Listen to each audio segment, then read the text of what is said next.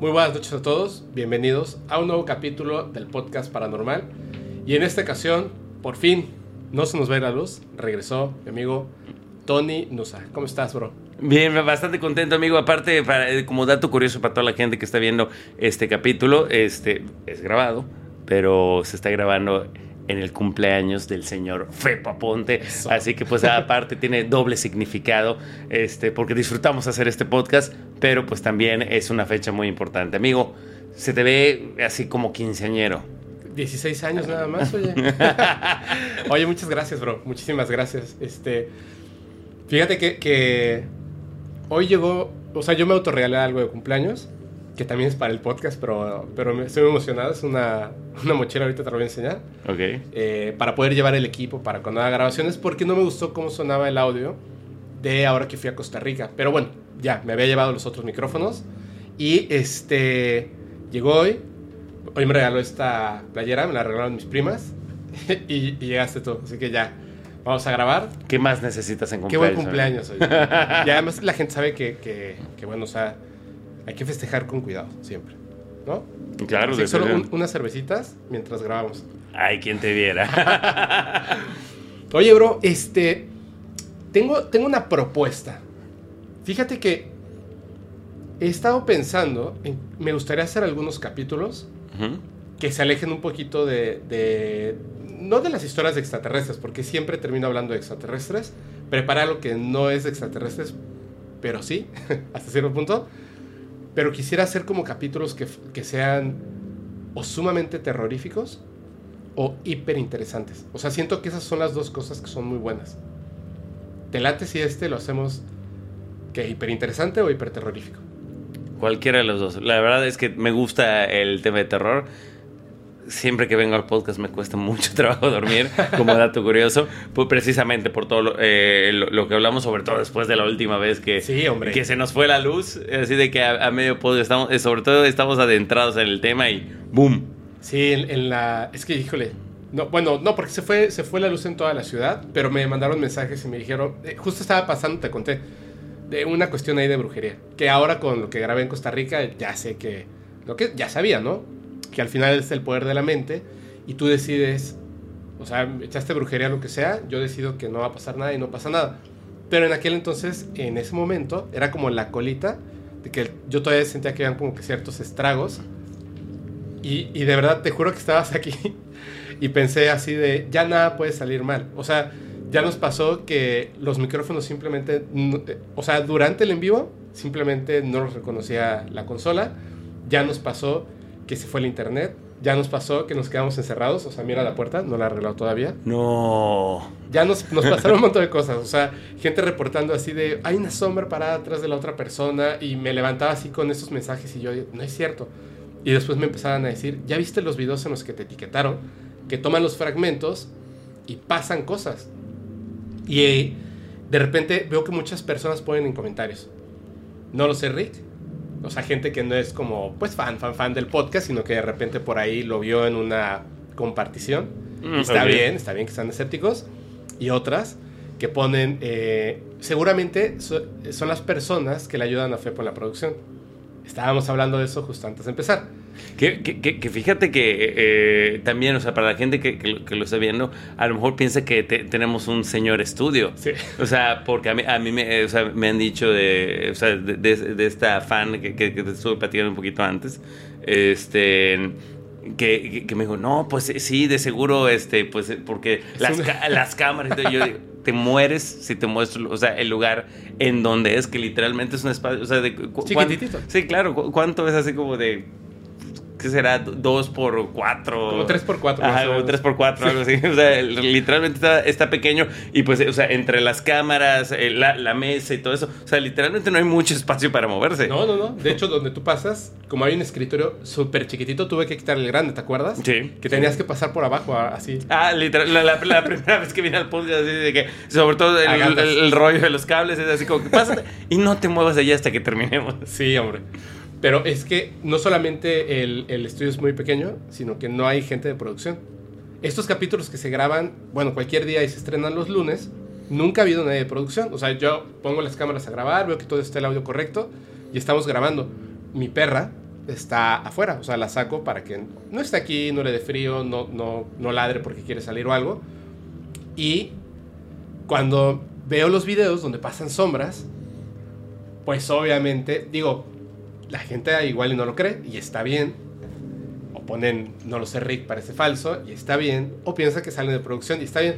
Pero yo que estoy aquí solo con el invitado o la invitada y veo esas sombras, pues sí me da miedo.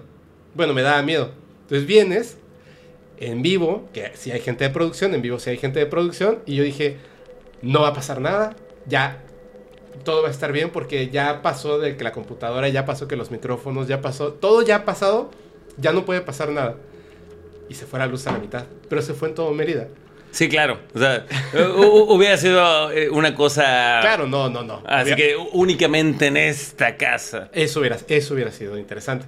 Me mandaron mensajes donde me decía gente que sabe todo lo que había pasado, o sea, que son fans así de que se ven todos los capítulos. Me dicen, este, me ponían así de broma y me decían, uy, estuvo fuerte la brujería, ¿no? Y la noticia de se fue la luz en todo Mérida. Qué nombre, bueno. Pero ya, ahora sí. De hecho, si se va la luz no pasa nada porque tenemos batería para todo. Ah, sí, hasta, las luces eh, son con batería. Creo que sí. Esperamos que sea, amigo. No se ve la luz. Oye, eh, ok. Tengo un anuncio, pero ¿nos quieres contar algo? Por favor, tus redes sociales, a qué te dedicas, porque hace mucho que, viniste a grabar.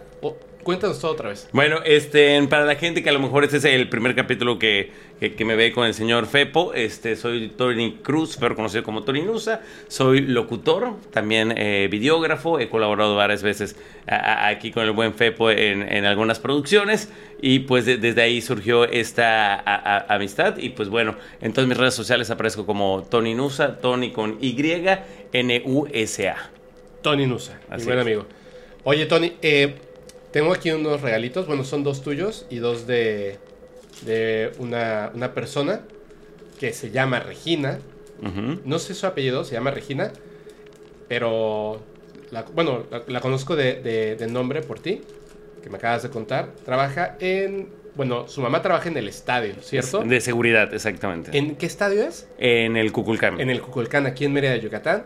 Bueno, Regina, a ti y a tu mami les mando un abrazote, un saludote y les mando los regalos con Tony. Tony se los va a hacer llegar.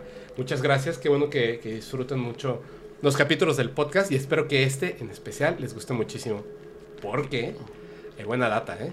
Oye, que, me, o sea, me consta, o sea, ya me había dicho, oye, te vi allá con Fe porque no sé qué, pero eh, te, comenté que, iba saliendo eh, porque fue a trabajar al estadio y estaba ella pues a, cargo de la puerta y estaba, pero literalmente de la puerta donde sale el personal, entonces no hay mucho flujo, entonces pues estaba como que ella sentada es, en la caseta viendo, o sea, con, su celular para ver contenido y estaba viendo uno de los podcasts. Entonces, o sea, e-, ella no, no vio que me estuve, o sea, como para que, ay, mira, o sea, estaba viendo uno de los podcasts y, ahí eso dije, ah, mira, o sea, no era mentira de que es consumidora real del contenido que creas.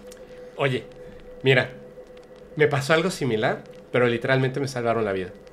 estaba, y eso es raro porque estaba en Costa Rica y hay como, pues hay seguidores, seguidoras en Costa Rica. Yo no me imaginé que tantos, la verdad fui a Costa Rica por cuestiones de trabajo, aproveché para grabar dos capítulos.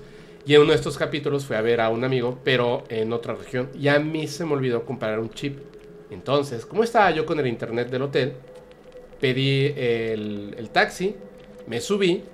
Y obviamente cuando nos fuimos, pues me quedé sin señal. Entonces yo le dije, eh, justo antes de salir, le dije a mi amigo, llego en 15 minutos, estate atento.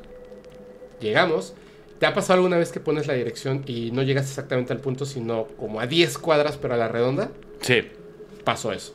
Entonces llegué y no estaba, pero además yo iba con la maleta, con cosas. Wow.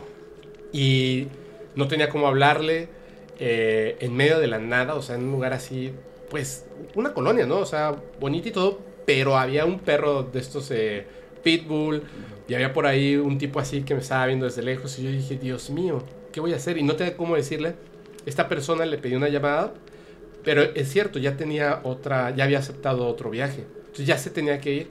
Ya hablamos y me dijo, me dice amigo, ¿dónde estás? Y le digo, pues no sé, pero no sé ni qué calle era. Le dije, más o menos por aquí, por allá. Y tuvimos que colgar y me quedé ahí a la mitad de la nada. Y me dijo el taxista, no te puedo dejar aquí, o sea, ¿qué hago? Este, súbete otra vez. Y le dije, no, no, no, yo tengo que grabar y, y algo tengo que hacer. Vi a un chico que iba caminando y ¿estás perdido? Me, me preguntó él. Le dije, sí, estoy perdido.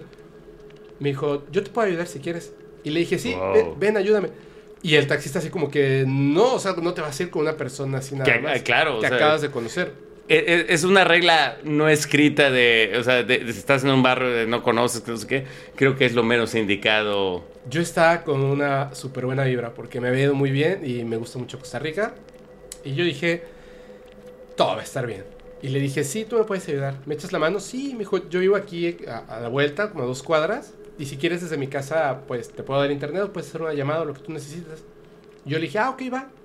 Y empezamos a caminar. Se fue el No, taxista. mames, neta. Sí, te lo juro. Y le dije, ¿cómo te llamas? Robin. Ah, hola. Así. ¿Y tú? Eh, Fepo. Hola. Y empezamos a caminar, llegamos a su casa. Salió su mamá, eh, un muchacho, súper buena onda. Nos saludamos dos o tres segundos y este, platicamos así dos, tres cosillas. Y de repente me dijo, ¿qué? ¿Pero qué haces aquí? O sea, eh, con una maleta en medio de la nada. Le dije, verás, tengo un podcast y voy a grabar con una persona.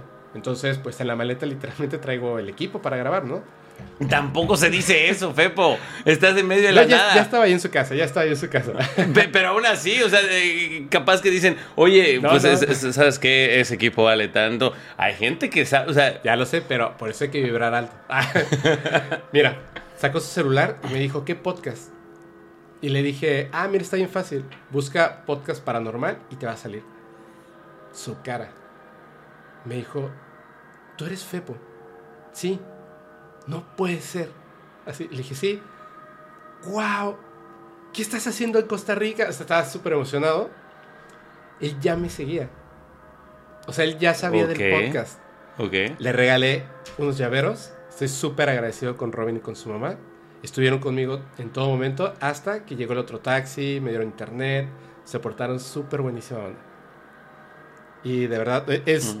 Es mi cumpleaños y, y te agradezco muchísimo, Robin, porque Oye, esas, e- esas son de esas bueno. salvadas de, de- de la vida, porque efe- efectivamente, la neta, amigo, te arriesgaste bastante, ¿eh?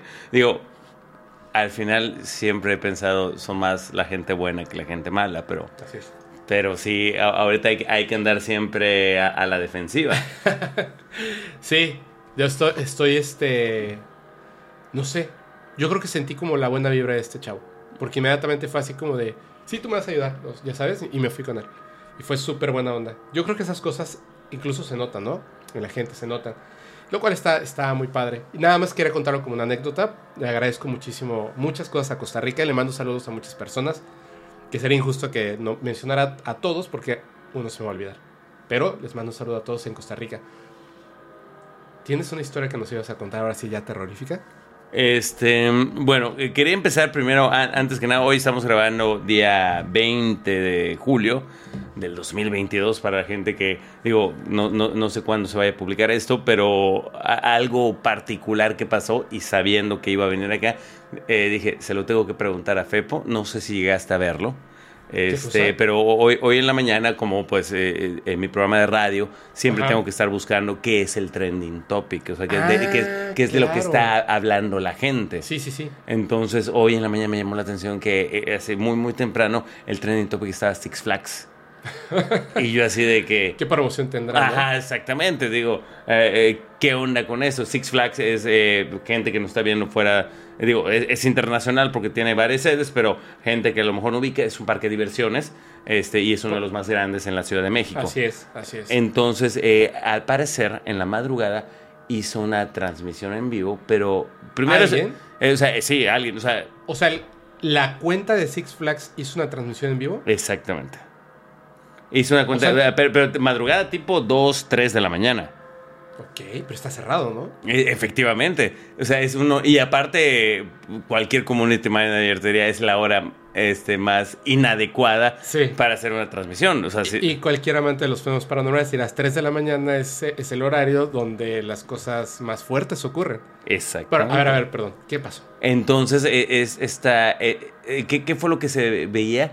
La transmisión es como que alguien eh, de repente agarró su celular, Ajá. empezó la transmisión y agarró su celular y está cam- eh, caminando incluso, por ejemplo, es como que medio, eh, o sea, tiene como que eh, medio tapado el, el celular, pero creo que no se logra apreciar completamente. O sea, como que no lo agarró bien. el Como que celular no lo agarró bien, o sea, como que está medio tapando el, eh, a lo mejor el, el lente porque no, no se alcanza a apreciar a ciencia cierta, pero no es así como que se esté grabando a él, Ajá. sino como que lo puso a grabar y está caminando en caso de que le pase a alguien. Hay gente, he conocido gente O sea, estaba en peligro y, y puso el en vivo en caso de que le pasara algo. le- le- ajá, de que le pasara algo. Bueno, eh, o sea, eh, eso es lo que lo que la gente comenta. Ajá. O sea, de- por- porque es una transmisión de, de, de qué será, amigo, como de tres minutos. Ok. Tres, cuatro minutos, eh, en do- en- y, y se quedó en la, en, la, en la página de Six Flags. Se oye afligido, se oye, o sea, este, o sea, como que está corriendo, como que está, este, Pero se ve de que corre. Lo único que se alcanza a, a entrever Ajá. son los pies de la persona que hizo la transmisión. Ah, ok. o sea, ok, porque, ok. porque está, está como que, como que caminando. Y se escucha el jadeo y, y- y- y- la respiración agitada. Es más, digo, no, no, no se puede ver el, el- el- el ¿Lo podemos poner ahí? Sí, ¿Lo sí, sí. pones, pones un- un- unos 10 segundos? A para ver, que, vamos a para ver. que lo veamos y este. Si lo, lo mandas ahí.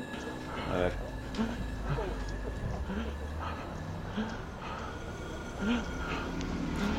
No manches. Sí está. Está canijo, pero ¿no? sí tiene como miedo, ¿no? O sea, está como. Sí, o sea, y, y aparte ni siquiera sabemos eh, si se grabó realmente en Six Flags. Vamos a, a cortarle, please. O sea, ni, si- ni siquiera sabemos si se grabó en Six Flags. Pero es la cuenta de Six Flags. Es- o sea, es- es la- y aparte Six Flags no, no hizo ningún comentario en, en torno a, a esto o, o algo así por el estilo. ¿No será que, que fue el. Él o la. Bueno, creo que es él, creo que es hombre. Bueno, ajá, community manager. Community manager que sin querer le picó mientras iba corriendo. Pero se quedó colgado mucho tiempo en, en la red. O sea, si tú te das cuenta para-. Lo debía haber bajado enseguida. ¿no? Claro. O sea, Sí, porque sabes, cuenta. sabes que es Te das una... cuenta cuando dejas de transmitir, o sea. Que, que es una regañiza segura, ya sabes, y, y se quedó ya. Ojo. Hay, hay muchas teorías. eh, o sea, hay- incluso hay gente que dice, ay, igual y es una este campaña, Ah, a- campaña. adelantada porque ellos tienen, que, o sea, en octubre, noviembre, para fechas de Halloween, hacen un festival de terror en, en- en el parque. Es cierto, es cierto. Ok, pero no, o sea, se, ve muy orgánico, no se ve muy planeado. Este, o sea, y, y- y te crea, genera más dudas este, este video que, no sé, tengo mis dudas. A ver qué, a ver qué, qué se desarrolla. Ujú. Y a lo mejor el viernes ya tenemos el- el- la información y hablamos de eso. Bueno, dentro de 15 días, viernes, digo 15 días más o menos.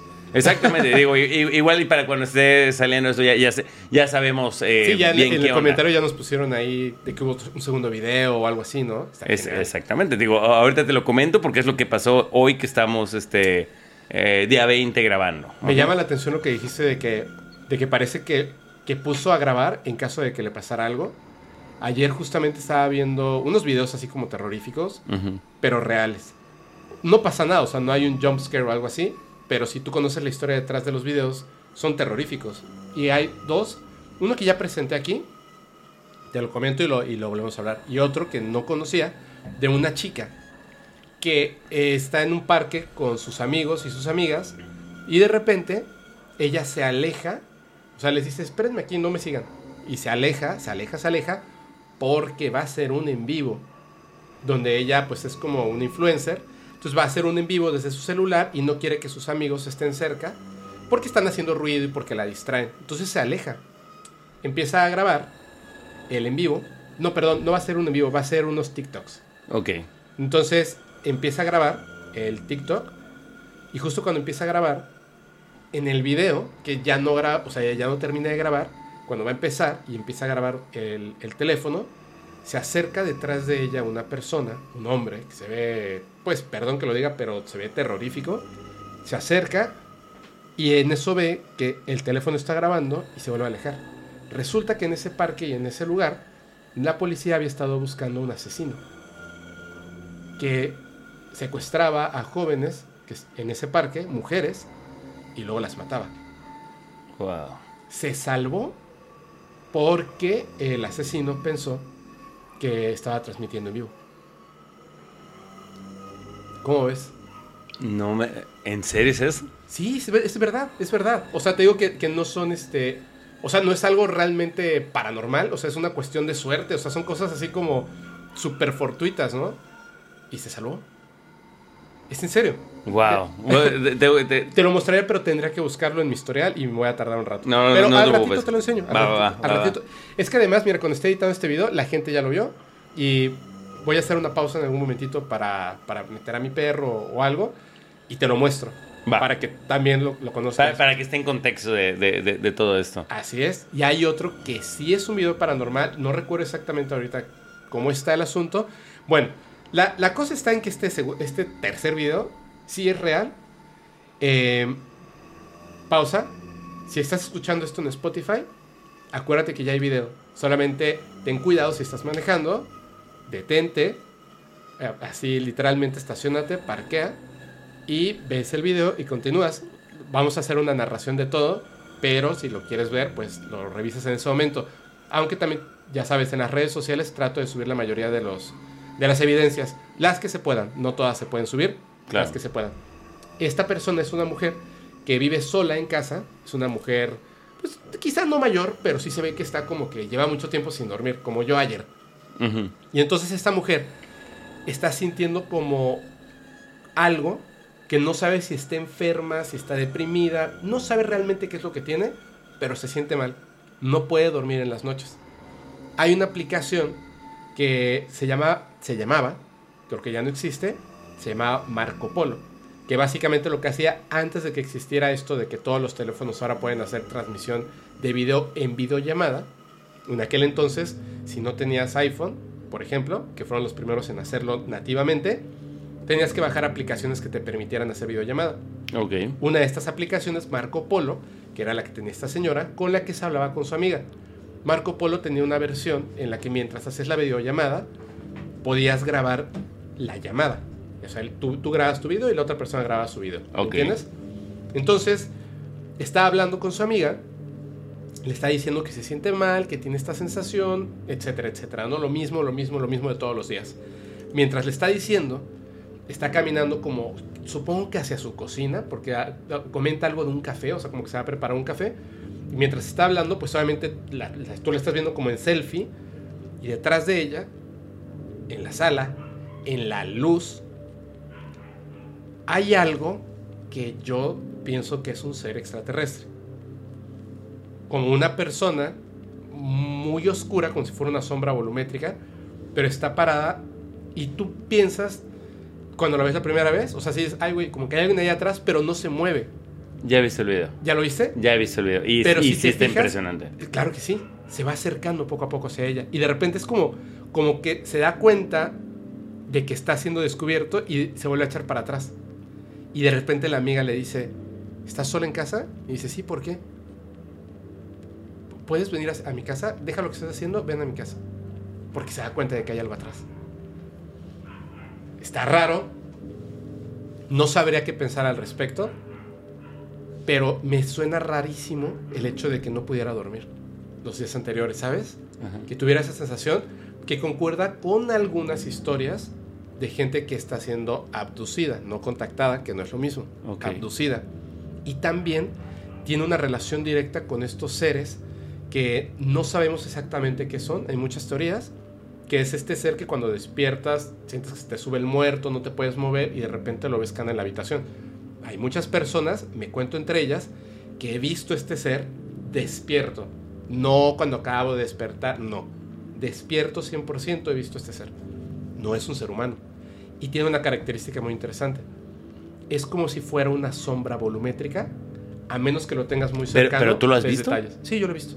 Sí, yo lo he visto. Y eso ya lo conté muchas veces aquí en el podcast, en más de una ocasión.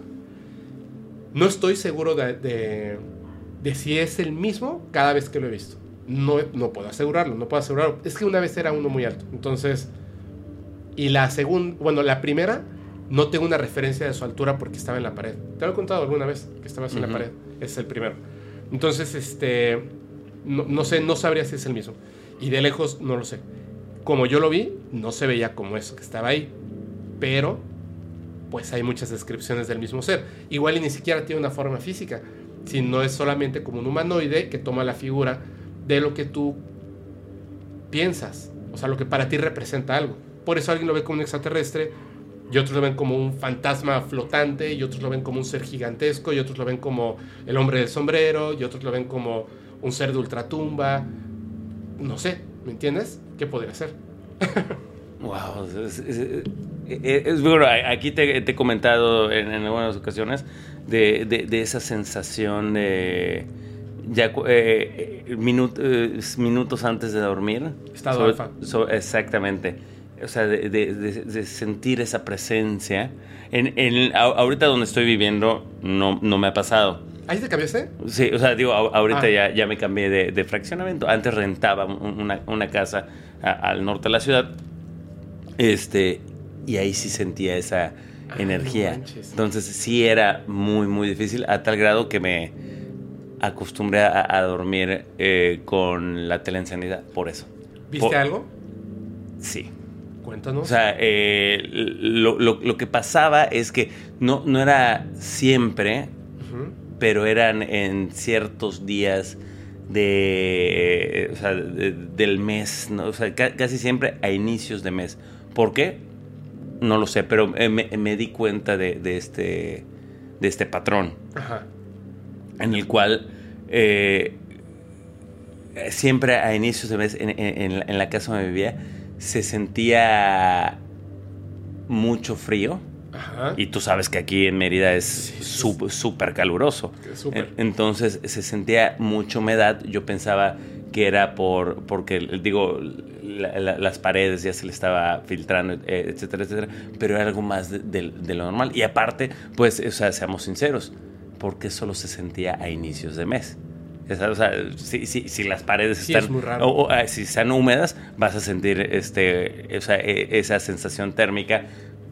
O sea, e, e, independientemente de, la, época, o sea, el día del mes. Claro. Entonces me di cuenta que a inicios de mes se sentía eh, eh, como que. No, tampoco así de que te estás congelando. Pero es una sensación que tú notas que está diferente de lo normal. Efectivamente. O sea, y era así de que incluso que yo llegaba, sobre todo a lo que era mi cuarto, a tipo 2, 3 de la tarde, que es cuando está el sol más fuerte aquí en, nuestra ciudad.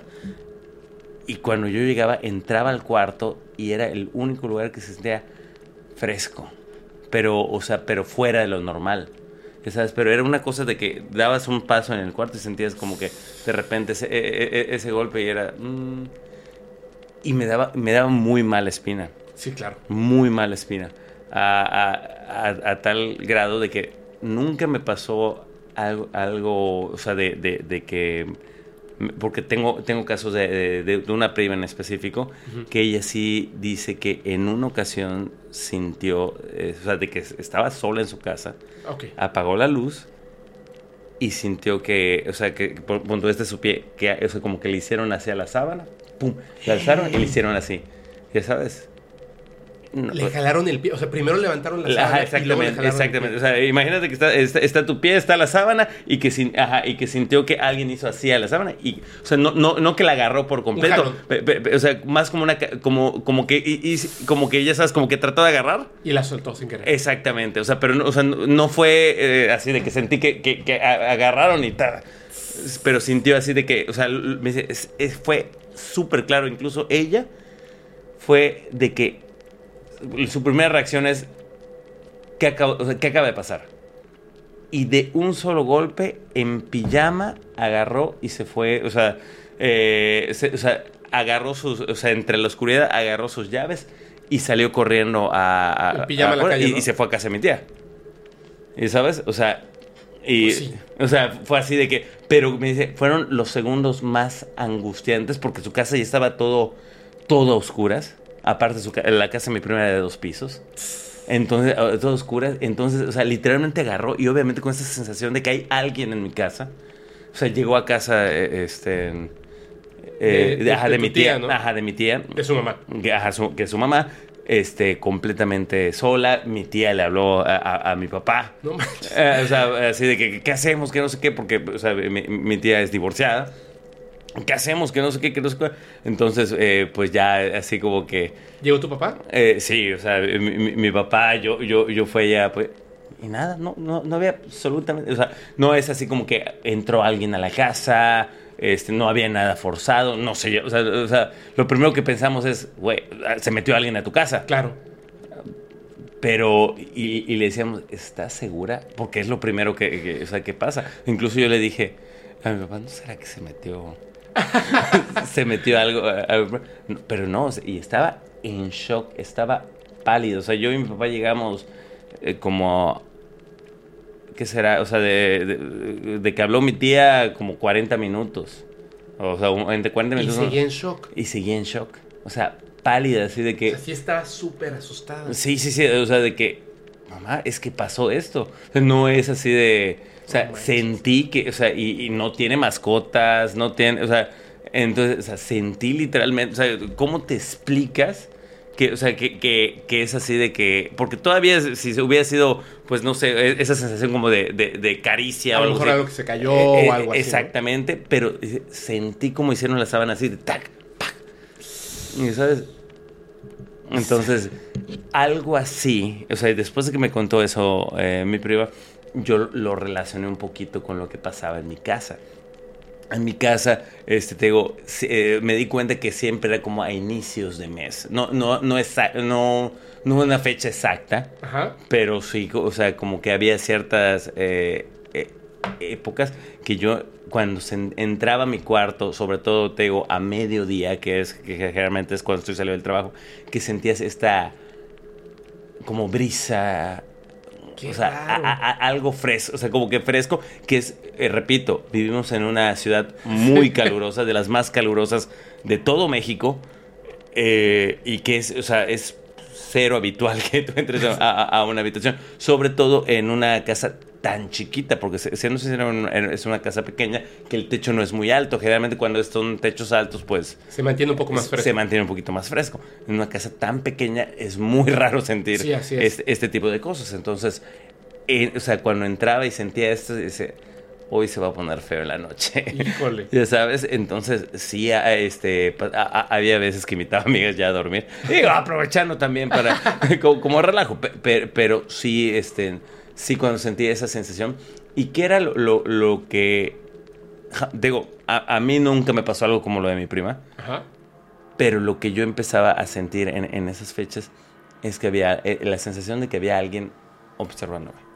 Y, y fue lo que mencioné en- en- o sea, la, la- la vez pasada, que sentía eh, que ya que apagaba las luces, de que sentía específicamente en uno de los rincones de la casa alguien que te está observando.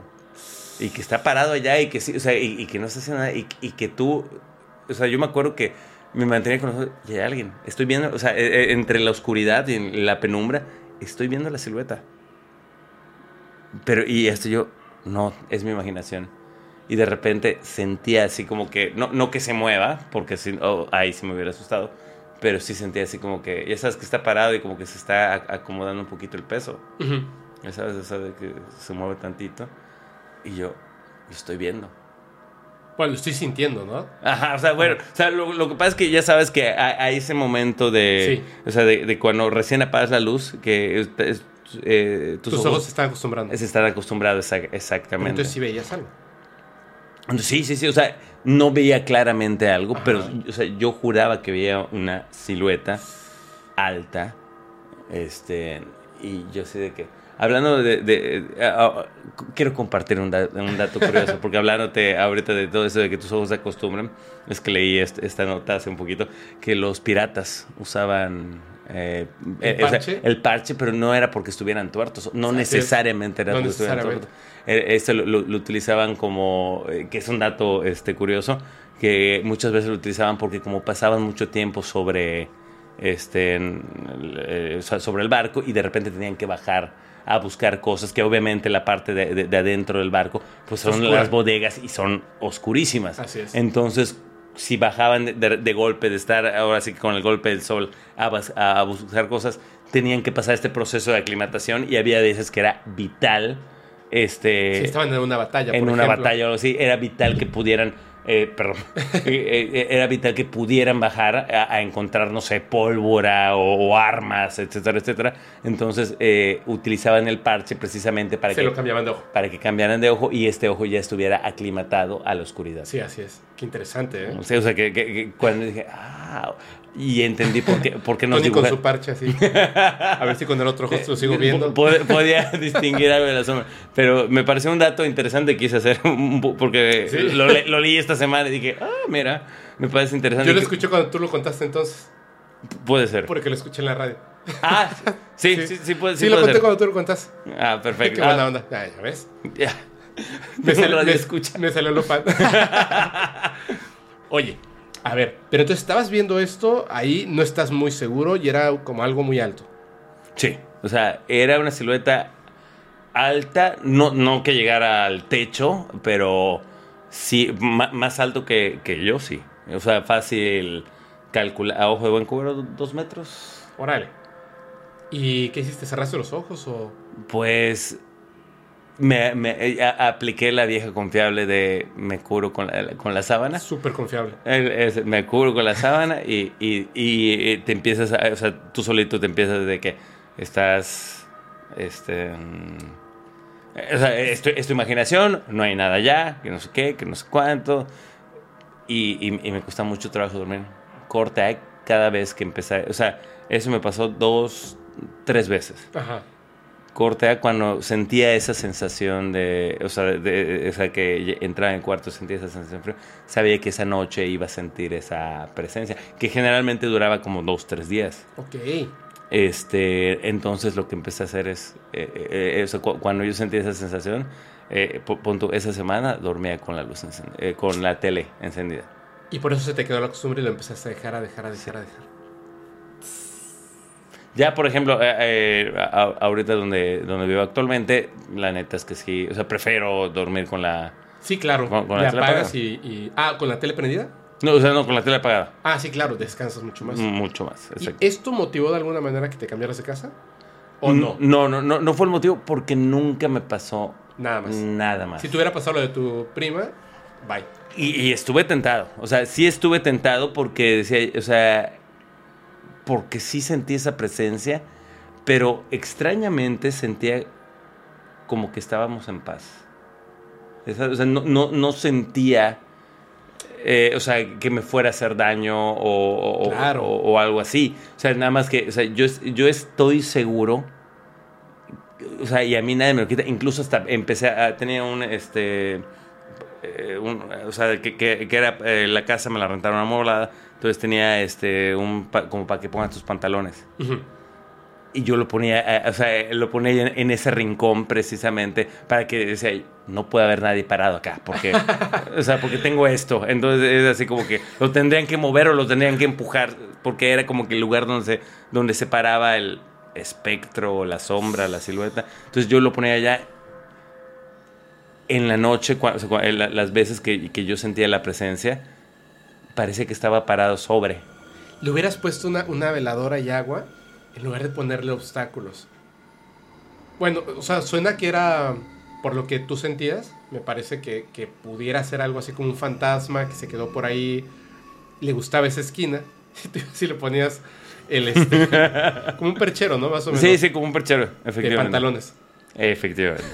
Qué bárbaro. Sí, o sea, porque, o sea, lo que pasa es que al principio, pues sí, la primera vez sí era así de que, ¿será que se metió alguien a la casa? Ya sabes, pero, pero lo mismo. Eso es lo que se, uno piensa siempre. Ajá, se, se metió alguien. Pero pues es eso, a lo mejor está esperando que me quede dormido, pero no se movía. Pero yo veía algo. Hijo. Tengo ganas de contarte algo para que no duermas esta noche. Como es costumbre. Pasa que esta historia yo ya la conté. La conté en resumen en un en vivo del viernes. Entonces, si ya la escucharon, les pido una disculpa, la voy a volver a contar. Mm, voy a modificar un poco la historia porque cuando me la contaron hay como que alguna cosilla por ahí que no se debiera de contar. Y además me la contaron ni siquiera así como de, oye, te la cuento para que la cuentes en el podcast, sino simplemente estábamos platicando de este tipo de fenómenos y yo le pregunté a la persona que estaba ahí, Le dije, ¿tú alguna vez has, este, éramos varios. Le dije, ¿tú alguna, o sea, había una persona que no había comentado nada. Y le dije, ¿a ti nunca te ha pasado un fenómeno paranormal? No. ¿De verdad? Bueno, sí. Pero es que es horrible. Le dije, cuéntamelo. O sea, yo encantado de conocer esas historias. Me dice, no tengo una explicación, pero va así. Y tiene que ver con todo esto. Estaba, esta persona no es mexicana. Entonces, eh, llegó a México de vacaciones. Creo que era la primera o segunda vez que, venía a México de vacaciones. Y tenía una amiga que tampoco era mexicana, que estaba viviendo ya aquí, en la Ciudad de México. Entonces, eh, le dijo, ah, no, tú te quedas conmigo en mi departamento y nada de hotel, quédate aquí, salimos, este, yo te enseño la ciudad, ya sabes lo normal. Ok, llegó y llegando el primer día, literalmente ya venía del aeropuerto, taxi, llega al lugar, se baja con sus maletas y en la parte de abajo, que era un edificio, esto es en la Ciudad de México, estaba una mujer más ahí y la saludó, no a ella que acaba de llegar, sino a su amiga, porque no se conocían, pero era la vecina. ¿Me entiendes? Y tú, en la Ciudad de México es así. O sea, siempre te saludas con tus vecinos y no tienes ni idea de... Bueno, ni, generalmente... ni cómo se llama, ¿no? No sabes cómo se llaman, pero platicas muy bien con ellos. ¿Qué onda? ¿Cómo estás? Así. Oye, ¿y si este, funciona tu coche? Porque lo viste que estaba arreglando el coche. Y así es normal. Y te saludas súper bien con las personas, pero no sabes cómo se llaman. Generalmente hay personas que sí son súper amigables y pues haces muy buenos amigos. ¿Cómo estás? Ay, muy bien, no sé qué. Mira, mi amiga. Hola, mucho gusto. Y entonces le dijo su nombre. Hola, hola, no sé qué. Y le dice, ¿quién es? Y le dice, es mi vecina y me acaba de enterar de su nombre. Tal cual. Ah, Ok. ok. Nosotros estamos en tal piso. Esta persona estaba en el último piso. Esa noche, o sea, ese mismo día en la noche, Un edificio como de cuántos pisos. como de 12. O sea, grande. Esa misma noche eh, salen a cenar y, y, este, pues pasarla bien por ahí. Regresan porque les estoy cansada.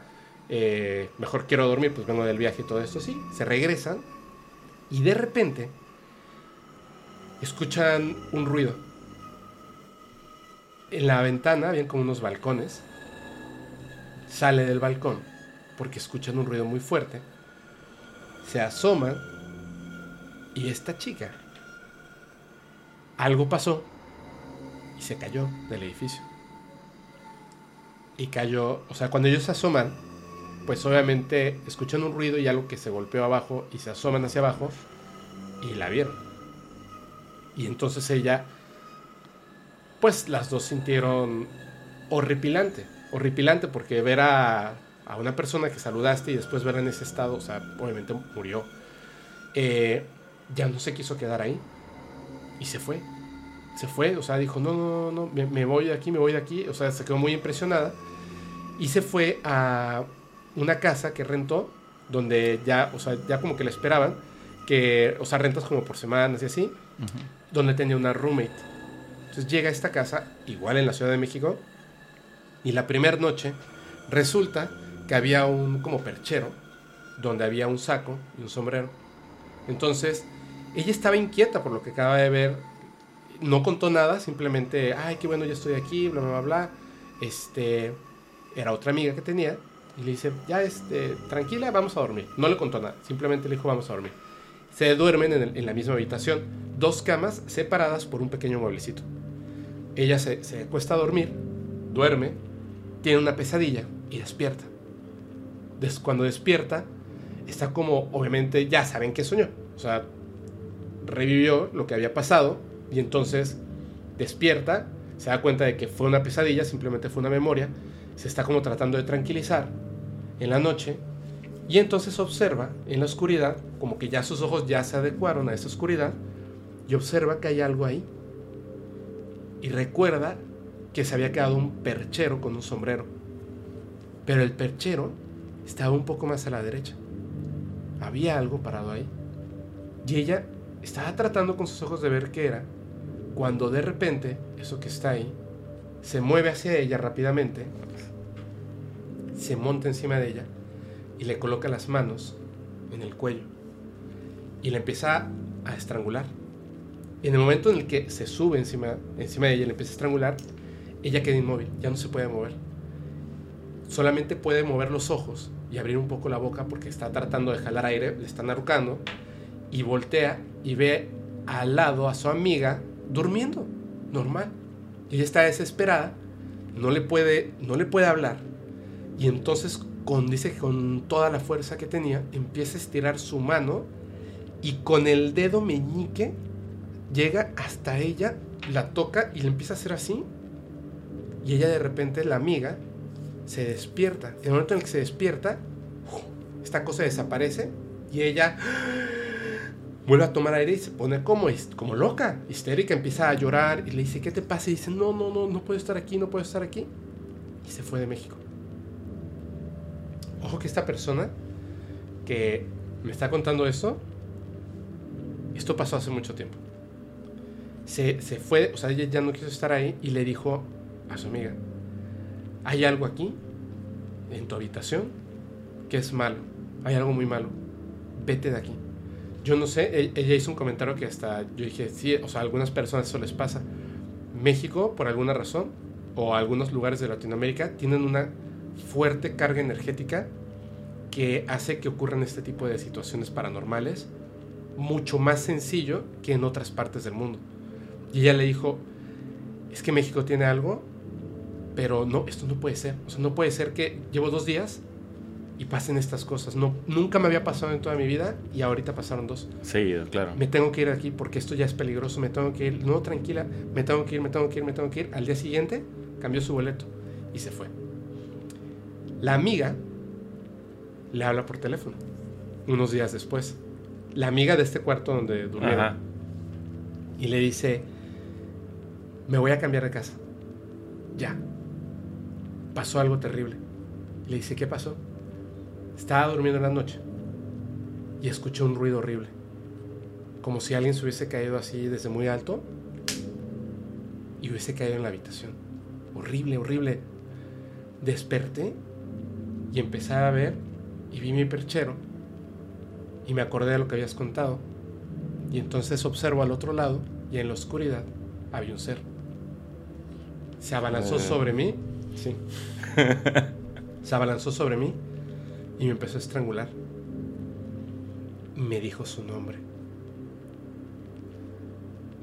A ella, mientras la estrangulaba y le dijo su nombre, ella sí logró zafarse, respirar y se paró y salió corriendo. Era el nombre de la persona que se había caído. ¿Te acuerdas de cuando la conoció? Le dijo, hola. Su nombre, y ella le dijo, ah, mucho gusto, yo soy tal. Era ese nombre. ¿Cómo es? O sea, lo, creo perfectamente. ¿Qué es lo que te digo? O sea, yo estaba seguro, o sea, y hasta la fecha yo sigo afirmando de que había algo en esa habitación de, mi antigua casa, pero nunca pasó nada. Creo yo que estábamos en paz o, o, la energía o algo así como que a lo mejor no representaba un peligro para el espíritu, algo así, y era así como que, ok, vamos a llevar la fiesta en paz, pero, eh, o sea, e, esas sensaciones que sentí como, o sea, y, fíjate que aún con la tele encendida, sentía la presencia, pero ya no la veía. Ya sabes, o sea, no, no, sé si me explico, o sea, de que yo sentía de que había alguien observándome, incluso yo, yo volteaba a ver mucho a la esquina donde, donde se paraba, pero, pero, pero obviamente por la luz y todo eso. No había nadie. No había nadie, o sea, por lo menos no visiblemente. Eh, pero digo, creo que pude vivir mucho tiempo allá porque nunca me pasó nada, porque yo me, te juro, fe, porque eh, la segunda vez, o sea, yo me quedé fácil viendo, esperando a que se mueva. Y te digo, o sea, sí, sí, por momentos sentí así como que, y eso como que se acomoda pero no pero, ningún movimiento así pesado. pesado, así, maligno, como- ah, así de, que, de que se mueve para acá o, o- o- o se, está asomando, ya sabes, o sea, sí, nada más sentías así como, como cuando estás parado mucho tiempo y como que a- acomodas. acomodas. el peso, ya sabes, pero no, no sea, jamás sentí, este, o sea, que me intentara tocar o, o eso, solo bien. Yo creo que, yo creo que esto que, que vieron, no creo que haya sido algo malo. Pero, pero, pero, pero ya llegar a ese punto de, de- de Porque que... creo que es que quizá cuando cayó y, y- y falleció, quizá fue tan rápido y además, o sea, el, la caída, ¿me entiendes? O sea, hay como un momento de, de ex- extremo sufrimiento y de repente es tan rápido que a lo mejor ni siquiera se dio cuenta, ¿me entiendes? Y es, no es que te quiera hacer daño, sino está como tratando de dar un mensaje. Y lo, lo interpreta con, con- como con dolor, con este con furia, porque es lo último que sintió. La desesperación de la caída, ¿me entiendes? Ya, ok. Es que muchas veces estos, estos fantasmas, seres o como les quieran decir, son como esa repetición de ese momento potente. Se acumula mucha energía, es como ese, ese momento potente. Por eso es que muchas veces los vemos repetir o los escuchamos en ese lamento constante. Porque en el momento de su muerte su mayor preocupación era, era algo por qué lamentarse. Las historias de la llorona y muchas cosas más. Yo acabo de poner un audio que me mandaron de unas explosiones que hubo en una refinería en, en Tula, donde a la gente simplemente desaparecieron y los cuerpos y todo el escombro lo, lo pusieron en el piso y encima de esto construyeron. Porque corrupción mexicana. Esto fue en el 2011. Entonces, Pues yo creo que sí me acuerdo de haber escuchado el caso de... de- de la refinería de Tula. Y, y bueno, obviamente la gente pues que está trabajando ahí, hoy en día, 11 años después, pues no saben que, que están trabajando y abajo hay gente que sus familias los lloraron y no saben a dónde están y están ahí abajo, ¿me entiendes?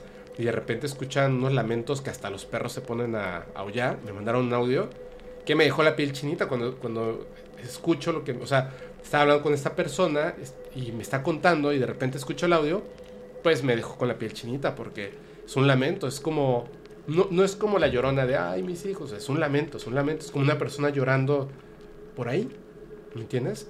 Y los, los guardias eh, nocturnos, pues obviamente terminan renunciando porque ven una persona, van para sacar a la persona, no está, y luego la ven en la parte de abajo cuando ellos acaban de subir, cuando bajan, empiezan los lamentos allá, súper lejos y, y los perros se ponen como locos y se van, porque dicen, no, o sea, esto es mucho. Y además no pueden tener celular. Porque- ¿Los guardias? Si no pueden, porque si no, puede explotar. Ah, ok, ok. Claro. O sea, por seguridad. ¿no? Por seguridad. Y uno de estos guardias, ilegalmente, por eso es que no puedo decir los nombres de las personas involucradas, como nadie le creía, decía, jefe o jefa, está pasando esto todas las noches, ya no aguanto, y nadie le creía, metió su celular.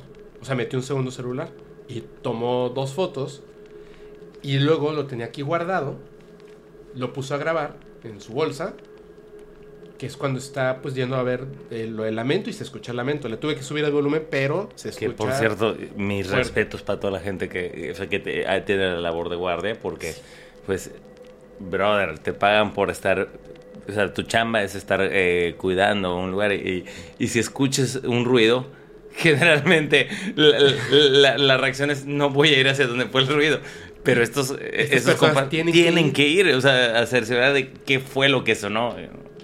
Sí, qué duro. No, no, no. Bueno, por, eso yo admiro mucho los que hacen exploración urbana, de verdad. Es que me dicen, ah, ¿por qué no vas un día a un cementerio así de noche y bla, bla, bla? Y juegas a la Ouija, así de qué? O sea, no, no entiendo por qué alguien pensaría en cinco sentidos eso. Y, y ahí tengo amigos que a eso se dedican. O sea, van y se van a hacer exploración urbana y se meten a cementerios, se encuentran brujería, este, se les aparecen cosas. De verdad, está súper... ¿Ha- ¿Harías un, Ya hice una. un podcast paranormal en un cementerio? no en un cementerio por, por respeto. Respeto. a las familias, ¿no? Que digan, ah, oye, se ve atrás ahí la cripta de, de mi papá o algo así, ¿no?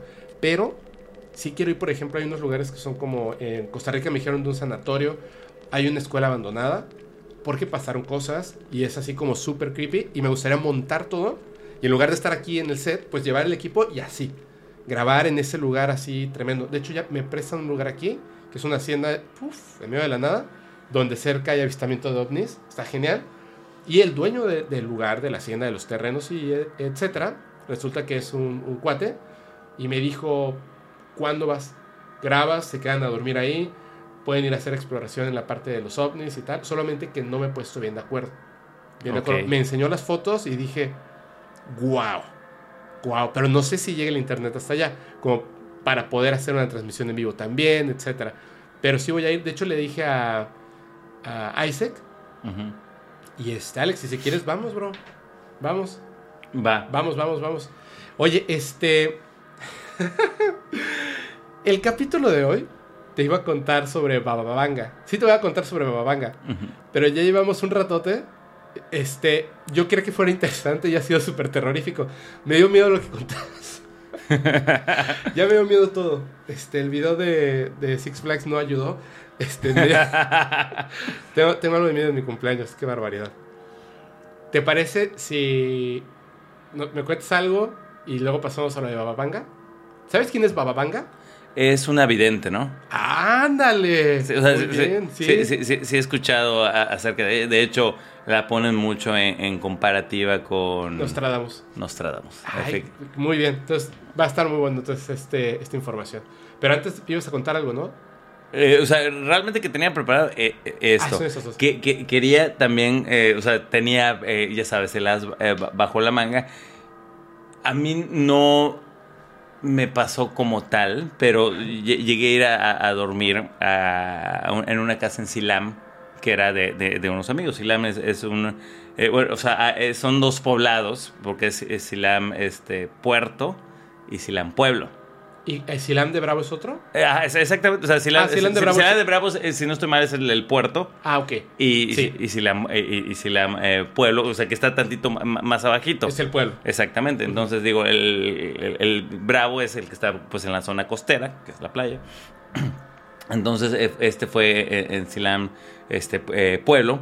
Y, lo, lo que nos habían dicho es eh, que, que a- e- era a casa de la abuela de, de- de uno de, de- de unos amigos, porque iba, nos íbamos a ir de pesca. Ok. Eh, o sea, al día siguiente, entonces, oye, este, y como íbamos a salir de Silam de Bravo, pues dijo, oye, pues vamos a, vamos a casa de mi abuela que vive en Silam, este, y, y- pues Para ya, salir eso- súper temprano. para ¿no? salir súper temprano, y a- aparte, o sea, el pueblo de, de- de la playa son 15 minutos. Y de aquí es un ratote. Exactamente, entonces, o sea, así duermes más tiempo, o sea, casi casi te levantas y, y ya, o sea, estás, eh, estás en corto. Y dijimos, va, eh, y aparte, pues, la, la- la aventura. Pero nos hizo el, el comentario ya al día siguiente, este amigo, lo que pasa es que en casa de mi abuela hay espíritus. Ok. Hay, hay gente que dice que, que los famosos aluches, ¿sabes? Pero que se, se- se mueven cosas. O sea, ¿cómo se manifiestan? De que las cosas se van, este, se mueven de lugar. Ajá. O sea, que no es así como que, que escuches que se arrastran cosas o algo así, pero que, por ejemplo, tú dejas, es- o sea, así de tu celular a- a- acá y al día siguiente ya está, ya está en otro lado. O sea, no, no lo mueven un poquito. No, no, o sea, yo, parece pensé que, yo pensé que veías que se movió un poquito. O sea, literalmente te lo mueven del lugar. del, del lugar. Ok.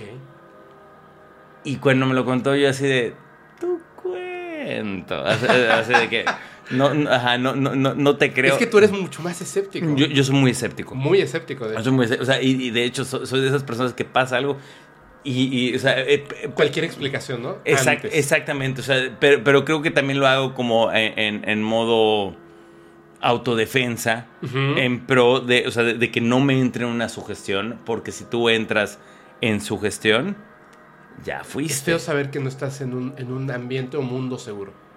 Esa es la cuestión. Sí. Por eso es que todos los seres humanos nos tratamos de convencer todos los días y tratamos de convencer a nuestros hijos y a cualquiera que se nos acerque que somos la cúspide de la pirámide.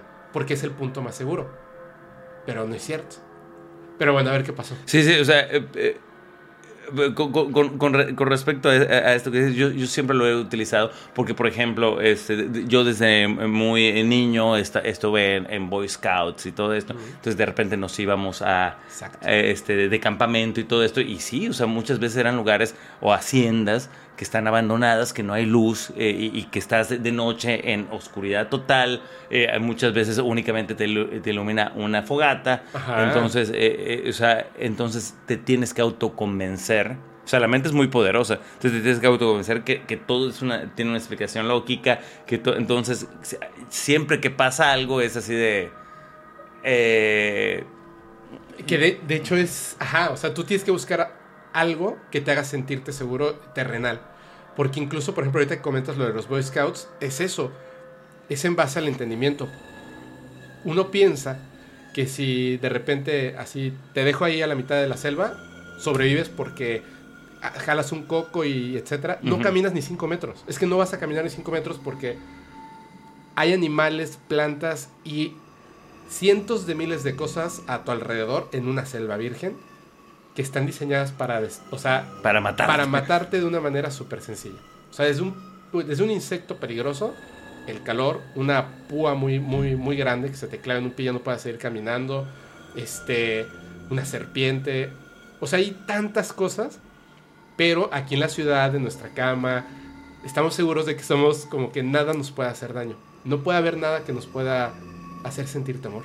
Ocurren cosas y quieres buscar cualquier otra explicación. Sí, claro. Entonces, o sea, yo, yo siempre, las veces que me ha ocurrido este tipo de cosas, siempre trato de, eh, de, de tranquilizarme, de buscar una... Pero eh, te digo, es precisamente para no quedarme congelado, porque creo que si entras en un estado de shock, no te vas a poder mover o no vas a poder reaccionar. Entonces es, precisamente, te, me empiezo a, a para que si, si, llegara a pasar algo de que, por ejemplo, lo, lo del el espíritu este que te contaba, si yo sentía que se movía, sí, o sea, por eso trataba siempre de estar tranquilo, eh, porque si yo veía que se movía, yo agarraba y, y, ya había hasta planeado como, así de que agarro, tac, tac, o sea, hasta la, la, llave ya estaba en un lugar estratégico para que, es así de que más vale aquí corrió que aquí murió, ya sabes, entonces, o sea, ya, o sea, todo estaba para que, o sea, si veía que se movía, o sea, patitas para que las quiero.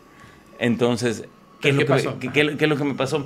Este, llegamos, este, realmente pusimos este, hamacas porque es una casa, o sea, la casa de su abuelita, pues estaba, era de estas salas enormes, pero pues digo, al final solo, solo tenía el cuarto de la abuela, entonces pues en la sala este, pusimos este, las hamacas, eh, éramos cinco compas, eh, este, y ya posteriormente el día siguiente, pues ya este, nos quitamos, nos fuimos este, a al, mar y todo eso, regresamos de la pesca, estuvimos comiendo y el almuerzo ah, cuenta eso, eh, eh, esta historia, eh, mi cuate. sí, es que aquí en casa de, de, mi abuela este, pasa eso, que, mueven este, objetos. Los aluches, te dijo ah, directamente. dijo los aluches. Hay alguien que dijo, esos no son aluches, son este, espíritus. Que o sea, y empezaron una discusión, todo eso. Y hasta ahí todo normal. Pero, bueno, me dicen eso, yo me quedé de que, Oigan, ¿alguien de ustedes agarró mi gorra en la mañana? Porque yo me acuerdo que yo llegué con mi mochila y obviamente como íbamos a ir de pesca, pues eh, llevas una gorra porque si no, claro, si no terminas hecho un tomate. Sí. Y, yo, ¿alguien de ustedes, eh, o sea, agarró mi gorra? Porque mi gorra estaba en el patio. Pero yo, o sea, yo no le presté atención porque fue así de que, eh, o sea, punto, estaba mi hamaca, estaba mi mochila, que era una mochila pequeñita, y me acuerdo que puse mi gorra encima. Eh, eh, sí, claro, o sea, me eh, levanto, me visto y ahí está. Exactamente, o sea, me, pongo mi gorra y vamos, toda, la, mochila se iba a quedar ahí. Y mi gorra estaba en el patio. Pero no le presté mucha atención porque fue así como que me. Como obviamente te levantas tipo 5 o 6 de la mañana. Este, entonces, así como que. Y a esa hora no funciona muy bien el cerebro. Entonces, así como que me, me estaba levantando, etcétera, etcétera. Y ya estamos como que viendo qué onda. Eh, y, ya, y ya cuando yo empecé a caminar, este, o sea, ya para, para, salir de la casa, pasé por el patio y dije, ah, mi gorra. ¿Y estaba ahí? Sí, o sea, en, el patio, pero no le presté, no le presté mayor atención. ya sabes, o sea, porque dije, ah, de seguro lo agarró alguno de estos. Y la puso por ahí. Y, la, puso aquí en el patio, tirada. Ya sabes, pero tirada un poquito, o sea, estaban así como que las matas porque tenía mucho jardín y todo. Y, estaba la, gorra así como que, como que asentada. Entonces yo dije, esto, o sea, como a veces nos llevamos pesado, eh, seguro alguno agarró y así como que la tiró. Pero pues como pasé, la vi, la agarré, me la puse y, ya nos fuimos a pescar y todo.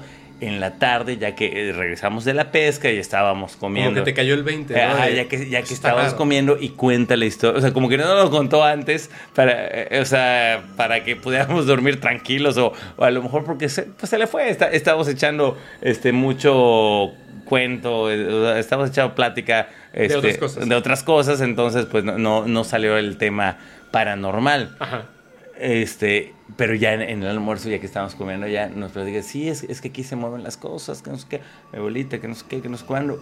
Y él, eh, y, o sea, y, nos contó varias historias de, de, cómo mueven las cosas. De cómo mueven las cosas, pero es así de que aparecen en, en, en, en otro lugar. De hecho, que, que la abuela tiene, o sea, cortas, cosas que son muy importantes, si las guarda en un como baulito con seguro porque digo, al final, aunque las mueven, no es este. No, no es que. O sea, tampoco es que abran la, el baúl y, lo lleven. O sea, lo mueven. Tienen como problema con abrir cosas que tengan llave. Es que me contaron algo así, pero a ver, Sí, sí, sí. Entonces, o sea, lo que me contó fue de que, o sea, mi abuela, o sea, cosas muy importantes que no se puede dar el lujo. Me dijo, todo aparece. O sea, eh, eh, o sea, si no, todo aparece. O sea, no es algo así de que. Eh, puta, ¿dónde apareció en el techo? No, no, no. O sea, al final lo, mueven así de que algo en el cuarto se pasa a la sala, algo de la sala se pasa este, a la cocina y así por el estilo. O sea, pero, o sea, lo que algo que nos contó mi, cuate es que a, mí me pasó y yo sé que sí, o sea, esto es real porque él iba a visitar a su abuela y, o sea, y pues, o sea, pasaba temporadas en, el pueblo. Una de las que más me acuerdo es que íbamos a ir a, misa, a, la iglesia. ¿Qué dijo él? él? me dijo, y me acuerdo que él tenía un muñeco, o sea, un juguete, no me acuerdo bien, eh, porque me había dicho la marca. Vamos a ponerte un Max Steel. O sea, y, que le dijeron, ya vamos a, a, misa, que no sé qué. Y él estaba llevando su Le dijeron, no lo lleves porque, o sea, vamos, a... la iglesia, que no sé qué. Que no sé. Y lo asentaron en la sala cerraron con seguro y se fueron. Pero en, o sea, en la casa no vive nadie más, no, no entra nadie más, eh, etcétera, etcétera. Pero él se acuerda mucho de que el Maxi lo asentaron en la sala. Por, o sea, porque o sea, eh, eh, se lo estaba llevando y no, no, no, esto ya, que no sé qué, lo, asentaron en la sala y ya nos tenemos que ir y, agarraron, cerraron todo con seguro. Y que cuando regresó, pues como era su juguete de moda, es así, ¡eh! Y que abrió y no estaba donde lo asentaron. No, o sea, dijo, ahí me di cuenta de, que era real. De, que era real porque no estaba y que lo encontró así como abajo de, o sea, en el cuarto de su abuela, en la parte, abajo de un muro. Donde, donde, así de cómo poder estar ahí, ¿no? Pero quién, o sea, a lo que voy es, nadie entra a la casa, o sea, la casa cerrada con seguro, este, y, y todo eso, o sea, apareció. Pero sí, sí es así de que yo vi con mis ojos y sé que nadie entra a la casa. o sea, y aparte su abuela era de las de, ya sabes, de, eh, las puertas con cuatro candados. Entonces es, o sea, yo lo vi. Y cuando me, cuando me dijo eso, en automático, o sea, ya volviendo a, cuando nos cuenta esta historia de que, oye, es que aquí hay espíritus o aluches, que no sé qué, porque eh, se mueven las cosas, o sea, es muy normal que de repente estás, eh, asientas algo y si te descuidas, ah, se aparece en otro lado. Y todo así de, y, nos contó esta historia y la, y la abuela también nos contó un par de de anecdotillas por allá y yo me quedé, o sea, y yo en el momento, o sea, me contó la primera historia y yo, ah, sí, riendo, hasta que me acordé que mi, gorra, que, mi gorra estaba en otro lado y ahí fue, no, dije, oigan, alguien en la mañana agarró mi, este, mi gorra, ajá, mi, mi, gorra y, este, y, culeros me la tiraron allá en el patio. Y no, y fue que les dije, pues digo, no, estoy apoyando la teoría que nos acaban de contar, pero pues acaba de pasar. Porque digo, si, si, realmente ni tú, ni tú, ni nadie la agarró, Mi gorra, yo la, de- o sea, me acuerdo que, o sea, antes de dormir como que pu- puse la playera, que, porque iba a llevar una playera de, de manga larga, porque pues también estás El sol. eh, sí, baja- claro. ba- bajo sol. Este, entonces dije, yo, o sea, me acuerdo que puse la, la camisa de, de- de- de manga larga, puse, ah, no me acuerdo qué más puse y puse la gorra. O sea, es- estaba así. eh, Toda eh, mi ropa preparada. Toda mi ropa preparada encima, eh, encima de la mochila, porque era una mochila pequeñita. Entonces, y al día siguiente, no, lo que no estaba era mi gorra. Pero fue, fue así como que también por la inercia de que, de que agarré y fue al baño, echarme agua, me... me- Hasta se te olvidó la gorra a lo mejor. Eh, ¿no? es- Es exactamente. algo que no te pones siempre. Eh, efectivamente. Entonces ya, y hasta que ya iba saliendo y pasé por el patio, la vi tirada ya y fue así como que, hijos de eso. Pero, pero pasó completamente inadvertido. Ya en la tarde, cuando empiezan esas pláticas a la hora del almuerzo, me, me quedo yo de... Sí, es, es... Mira, yo creo, no, obviamente estoy hablando desde mi creencia personal y única, que son duendes. Y lo digo porque tengo una amiga. Qué chistoso, no, no nos conocemos en persona, pero hemos hablado varias veces a través de, de redes sociales y me ha contado unas historias increíbles. De hecho, una de las historias yo ya la conté aquí en el podcast, es en el, no recuerdo el número del capítulo, pero es en el capítulo donde platico con Greco. Así buscan el- donde el invitado es Greco 96 y ahí- en ese capítulo yo hablo sobre un duende, un duende en la familia. Ella me contó una historia de un duende que como que se enamoró de su mamá, por así decirlo, lleva muchísimos años con, con la mamá, que le quiso hacer un regalo terrible. Eh, eh, voy a más voy a dejar el enlace si está en YouTube, si es en este, si es en Spotify, bueno va a aparecer la imagen de, de qué capítulo es para que lo Va. encuentren rápidamente. La, la cuestión estaba en que este duende, de las cosas que me contó, porque la mamá sí lo puede ver, o sea, puede hablar con él, solamente que ella decidió ignorarlo. Entonces, cuando, de hecho, ella me mandó capturas de pantalla donde le está preguntando, mamá, este, el duende tal y tal cosa, y la mamá le cambia la plática. Le dice, eh, hay que rezar este, un Padre Nuestro, o sea, cualquier cosa, lo que sea. Vamos a ver el fútbol, creo que juega Messi, o sea, lo que sea, pero no habla del duende, no habla del duende, tal cual, porque no es bueno. Entonces, este duende, en algún momento, le hizo entre el regalo del que cuento en, en esa historia, le regaló tres objetos a su mamá. Ella tiene cuatro objetos. Uno que no es del duende y otros tres. Para que su hija no sepa cuáles son los del duende, por eso la mamá puso uno más. Todo el mundo sabe que entre esos cuatro objetos, tres son del duende y uno no. Entonces ella me, me quiso mandar la foto de los cuatro objetos, diciéndome uno no es del duende y otros tres sí. Hay una cosa que está bien chistosa y lo voy a comentar ahora. El duende tiene una capacidad que claramente deduces que no es humana. Claramente deduces que no es humana. Es como si tuvieran control un poquito de la realidad y el tiempo. Es muy raro lo que estoy diciendo, me vas a entender. Cuando ella me mostró la foto me dijo, hay un objeto, hay un objeto que no está. Y es muy raro que no esté ese objeto porque mi mamá guarda los objetos. Los tres que son del duende y el que no es del duende en una como baúlcito de madera que tiene seguro. Porque él no lo puede abrir. O sea, aunque esté la llave ahí, el duende no lo puede abrir y entonces no puede esconder los objetos. Porque me contó eso Ok. que dónde está el control remoto y lo puedes buscar por toda la casa y de repente la mamá dice, a ver, ya, ya, ya, ya estuvo bien, estaba bueno tu juego, sí, muy bien, ya, listo, ya, jaja, qué risa, ¿me puedes entregar por favor el, el control? ¿Alguien quiere algo de la cocina? Sí, se levanta por un refresco alguien, abre el refri y ahí está el control. O sea, lo devuelve de manera inmediata, pero lo cambia de lugar. Y es, esto es, no te lo entrega, no te lo pone ahí cercano, sino que en ese momento, si si a ti se te ocurre, ay, ya me voy a poner los zapatos, llevo todo el día descalzo, y le acabas de pedir que te regresara algo, eso que buscas va a estar en tus En zapatos. zapatos. Porque es como si conociera el tiempo y pudiera modificar la realidad, ¿me entiendes? Cuando me manda la foto de estos tres objetos y me dice falta uno, es muy extraño porque falta uno. Yo vi los objetos, no le dije nada, Ese día yo iba a ir a comer con mi mamá y le conté la historia. Le dije, te voy a mostrar la fotografía, tú me vas a decir cuál es el objeto que no es del duende. Y me dice, ¿yo cómo lo voy a saber? Yo te voy a enseñar la fotografía y tú vas a saber cuál es el objeto que no es del duende. Se lo enseñé y me dice, no puede ser.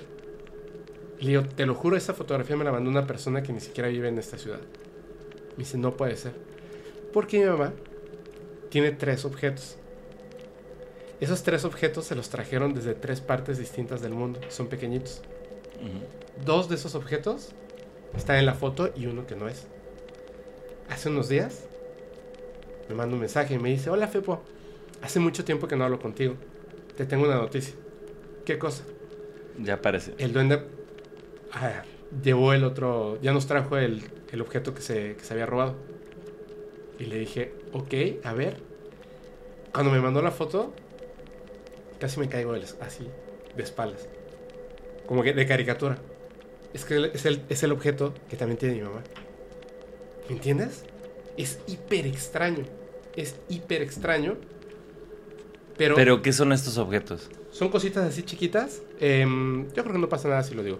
Es un huevito que es como de, de, de piedra, como de este material, de cuenta, pero es como color eh, rojizo, amarillento. Es eh, una ranita, me parece, o un elefante, no me acuerdo, una ranita o un elefante, que son como de cuarzo, Ok. pero como tallados como de piedra, como de alguna piedra eh, significativa, tallados. Son tres objetos tallados. Bueno, son cuatro, pero uno que no es. Y esos tres objetos, o sea, no los cuatro, tres, tienen una versión del mismo país, mi madre. Ok. Pero este duende, el que le regaló a esta, a esta persona, son esos tres objetos que no son hechos por un duende, o sea, son objetos humanos. Pero es como si se los hubiera robado de otros países. No son nativos del lugar. ¿Me entiendes? Es como si te entregara una pirámide chiquitita de piedra caliza. Eso de Yucatán. O sea, eso no lo hacen en Teotihuacán, eso no lo hacen en Claro. Egipto.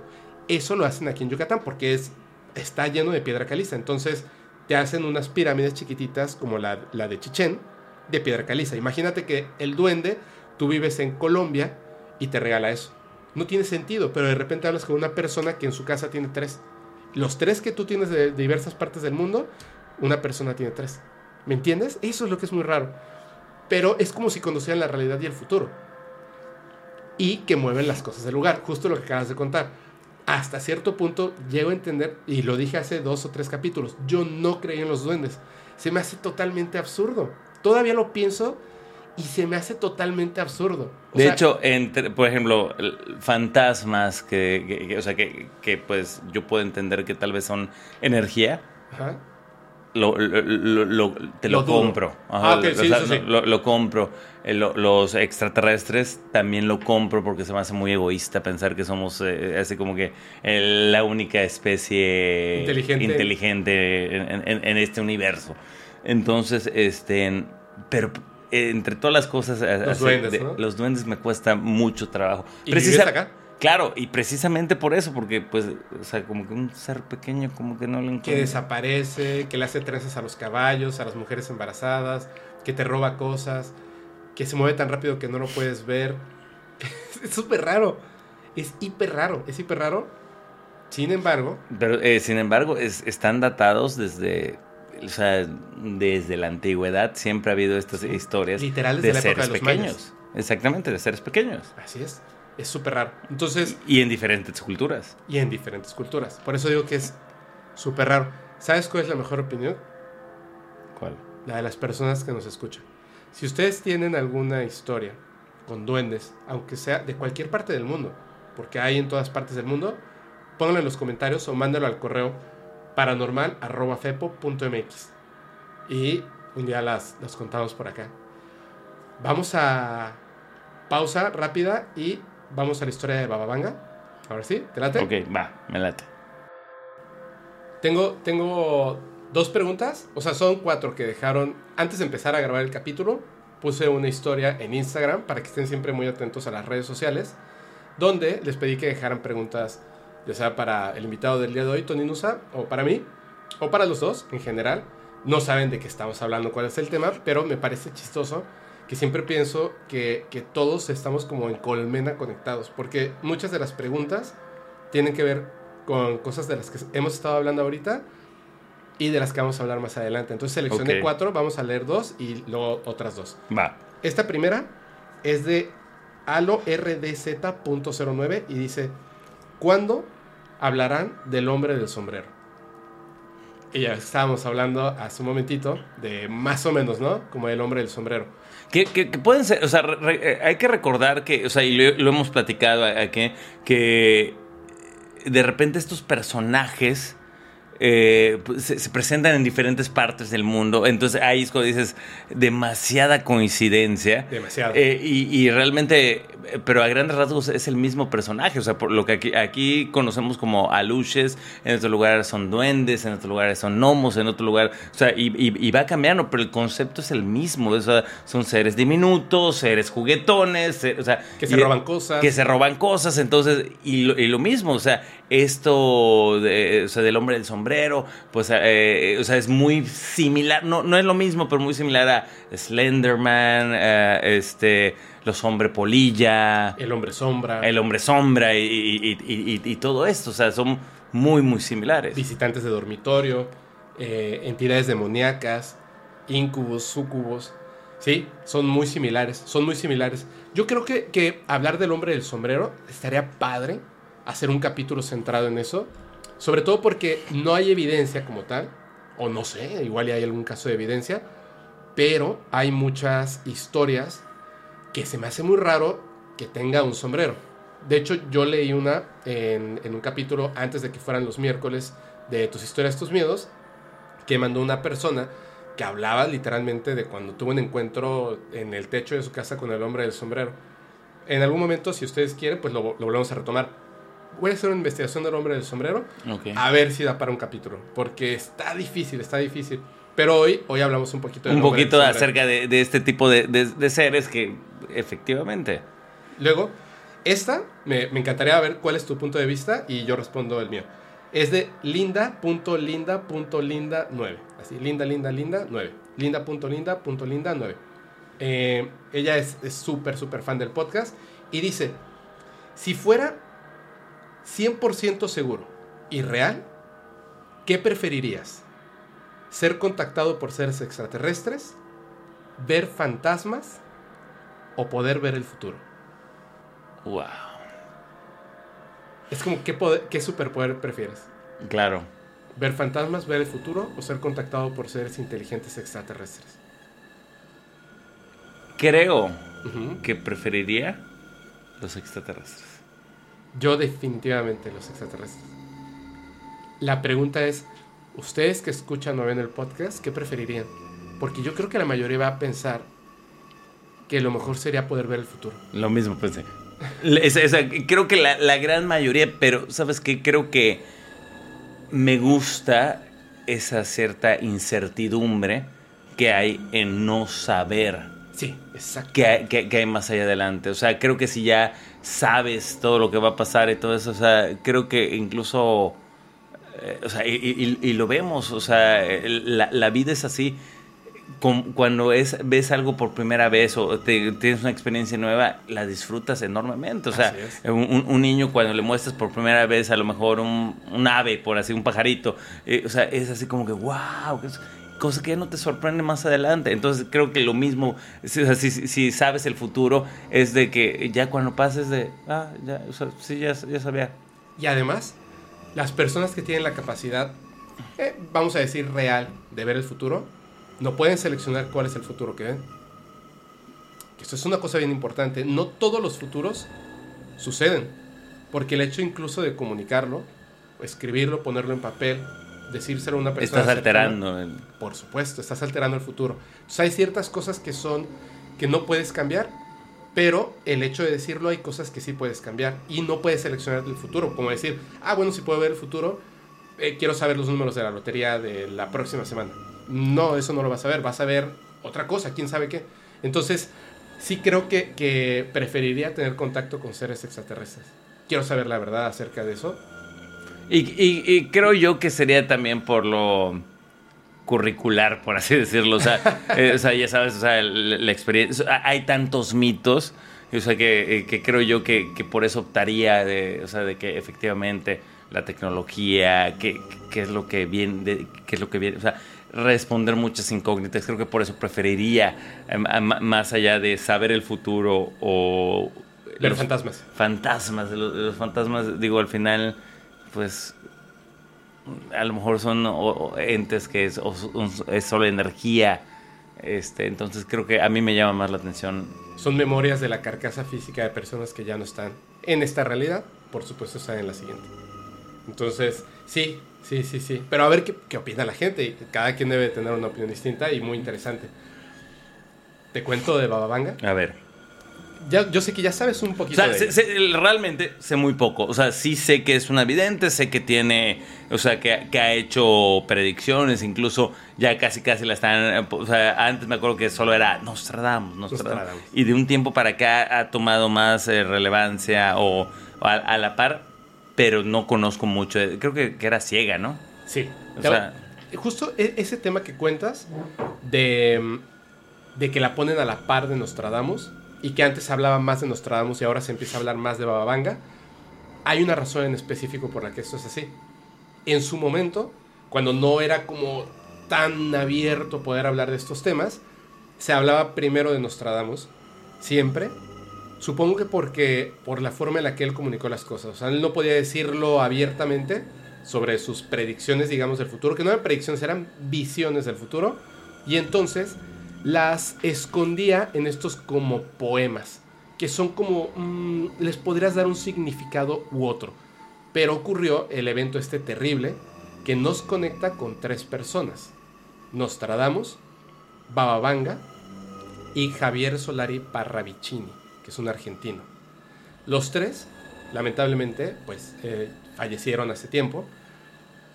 Cuando ocurre lo de los atentados del 11 de septiembre en Nueva York, el 11 de septiembre, sí, ¿verdad? Sí, el 11 de septiembre. 2001. 2001.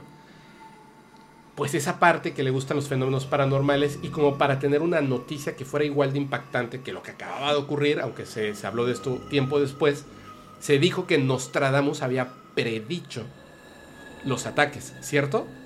Sí, sí, sí, se- comentaba eso. Bueno, Pero eh, vo- volvemos a lo que es algo que toca decir. Como lo escribe en una forma como de poema o algo así, es así de que, ah, pues sí. Pudiera pues, ser pudiera no ser. esa- esa que- pues sí, o sea, si forzas un poquito, pues sí está hablando de, eh, de que, ay, va a haber fuego en el cielo. exactamente. De hecho, la predicción de Nostradamus podría significar cualquier otra cosa antes que lo del 11 de septiembre. Es más fácil, de hecho, que signifique otra cosa que lo del 11 de septiembre. Entonces, las personas que hicieron como eco de esta noticia, que la construyeron, la construyeron de manera falsa. Porque no pusieron la predicción de Nostradamus. Ocuparon la predicción de Bababanga, pero como ella no era famosa, se la, se la Atribuyeron, ajá, se la atribuyeron a Nostradamus pero la predicción es de Bababanga. Por eso sonaba tan impresionante. Entonces, me voy hacia atrás. Primero que nada, ¿quién es Bababanga? Ujú. Bababanga es, bueno, fue una mujer búlgara. Ella nació en 1911. O sea, imagínate, ella nace cuando se estaba inventando el cine, Ok. tal cual. Y muere el 11 de agosto de 1996. O sea, ya tiene 26 años que murió, más o menos. Va a cumplir 26 años de su muerte. Eh, su nombre real es Vangelia Pandeva, Vangelia Pandeva Dimitrova. Esta mujer no nació siendo ciega. Nació con su vista normal. Cuando nace, tiene una característica que es donde como que le empieza a sumar a la leyenda de Baba Vanga. Para empezar, era un bebé prematuro al nacer. Eh, en, en la época en la que ella nace, su papá es parte del ejército búlgaro y tiene que estar pues en... En combate, ¿no? En combate, tiene que estar en combate. Mientras el papá está en combate, se muere la mamá de Bababanga. Entonces, el padre regresa y siendo que, que solamente pues eh, era, eran tiempos difíciles, cambiaba de, situación política los países, ellos estaban sumergidos en la pobreza. El papá, con el tiempo, se vuelve a casar. Se vuelve a casar y entonces Baba Vanga de repente pues tiene una madrastra. Y es una niña normal. Pero un día, no se sabe exactamente cuántos años tenía. Algunos dicen que tenía 8, otros dicen que tenía 10, por ahí. Ella está en, el campo y de repente hay un como, como tornado.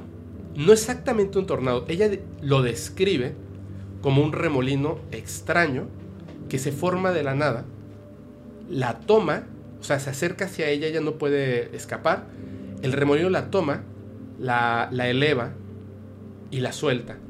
Cuando la suelta, ella cae y se lastima. Se, se lastima mucho, muy fuerte la cara y los ojos. Entonces, se, ella pues como que pierde el conocimiento un momento y cuando vuelve a recobrar el conocimiento, se da cuenta de que ya no puede ver. Está, está muy lastimada, no saben dónde está, está desorientada y está como asustada eh, en el piso. Y en esa oscuridad que tiene, en ese momento, nota dos seres que se vienen acercando hacia ella. Ella piensa por un momento que quizá ya está recobrando la vista. Estos seres se acercan y en su visión se da cuenta de que estos seres no son humanos. Eso es bien importante. No, se, no se imaginó unas personas, no eran unas personas que se acercaban. Cuando estos seres se acercan en su visión, se da cuenta de que no son humanos. Después de que se acercan, eh, este ser, uno de ellos, el principal, digamos como que uno se queda más atrás, este ser se acerca, la toca y le hace saber, no es que se lo diga, le hace saber que lo que acaba de ocurrir le va a dar una apertura para algo más importante que la vista.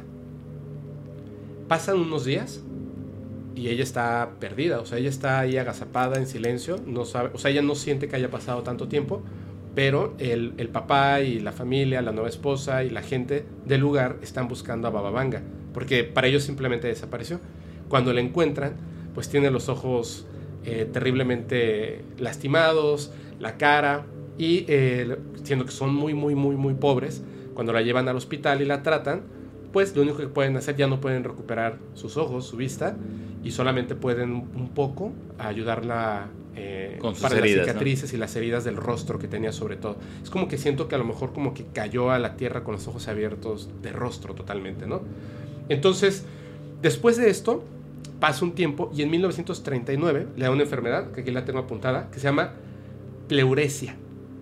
Y, y llega a quedar a un punto que, en el que casi va a morir Bababanga, que es, es muy extraño. Primero es un bebé prematuro, luego le ocurre este accidente que la deja sin vista y luego pasa a morir. Después de esto que pasa a morir, que no muere, por supuesto, no muere, es a partir de este momento que ella empieza a tomar como que una educación especial porque no puede ir a la escuela y entonces ya no llega a ser una, una persona, digamos, letrada. Bien, tiene que cuidar a, a, a sus hermanastros y hermanastras porque son muy pobres. Entonces ella ayuda con esos labores de la casa.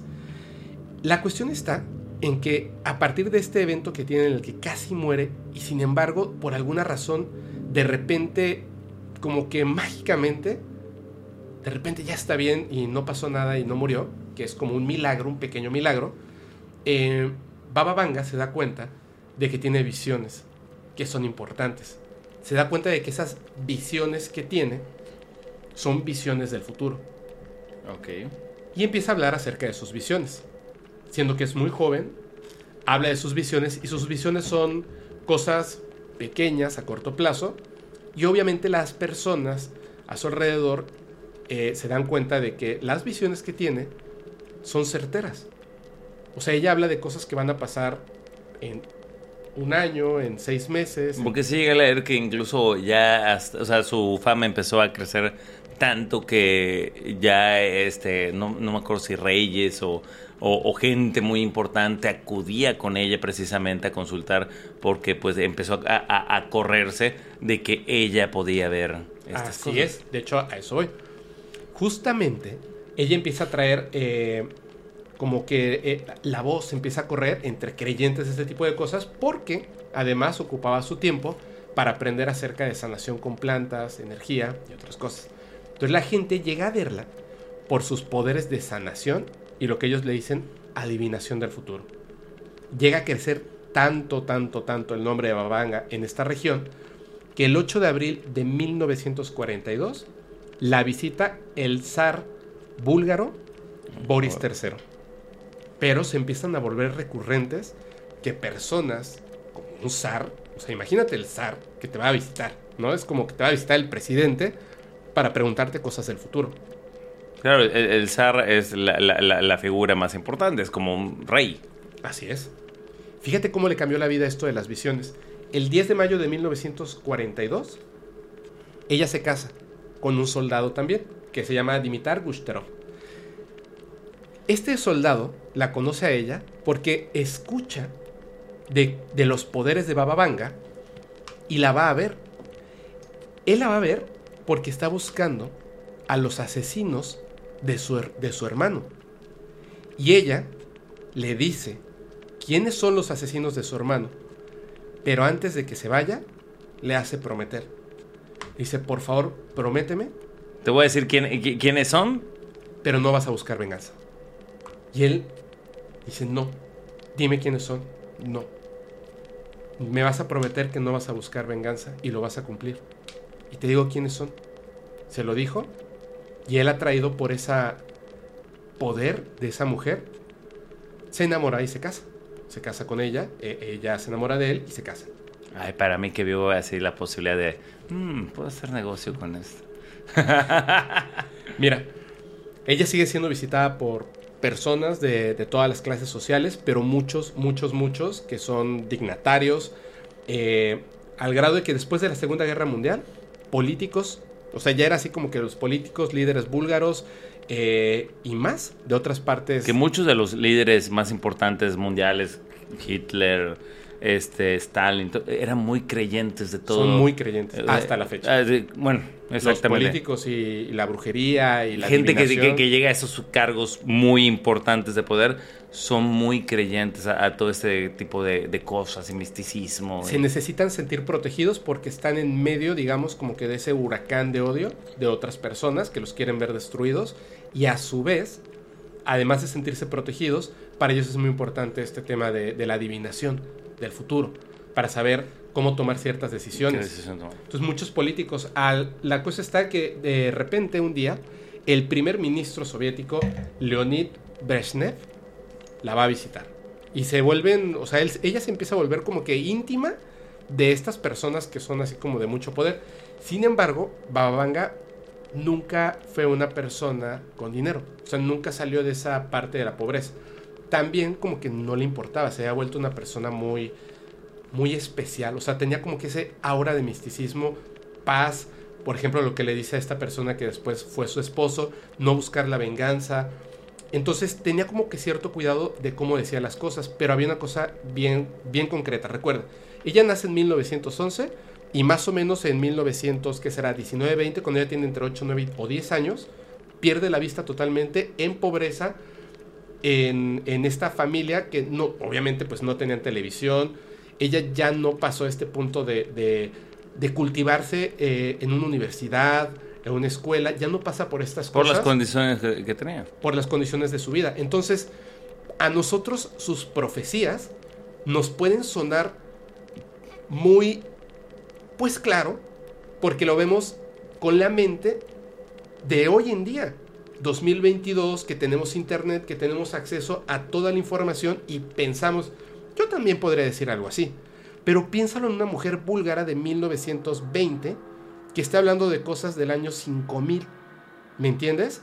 Cuando ella nunca ha visto un dispositivo electrónico como un teléfono celular. Claro, que, era parte de lo que decían de, incluso de eh, eh, jeroglíficos eh, egipcios y, cosas del, pasado que dicen que tenían este contacto, que dice, bueno, lo que pasa es que ellos lo, dibujaban como, ah, una ave eh, enorme, pero que puede ser que sea un avión, pero ellos no, no, no pueden describir un avión porque es algo completamente nuevo para ellos, entonces, ¿cómo lo describo? Pues el, símil más, este o sea, para ellos es ah, Un pues, ave ah, un gigante. ave, eh, claro, exactamente. Entonces, eh, pre- o sea, ah, creo que por ahí va un poquito lo, lo- Por lo que se decía, ¿no? De hecho, imagínate ella, cuando se hace la traducción para que nos llegue a nosotros en, inglés, en español, muchas veces por el afán de dar la noticia, de tener primero eh, la exclusiva, de decir yo lo, yo lo leí primero, etcétera, la traducción es- está muy mal hecha. Una persona en internet se dedicó a hacer bien las traducciones, cambia mucho el sentido de las cosas. Es muy importante eso porque también como que esas predicciones se construyeron en base a lo que la gente pensaba en aquella época, modificando un poco el lenguaje. Pero si lo, si lo marcamos tal cual como es, son muy impresionantes para nuestra época.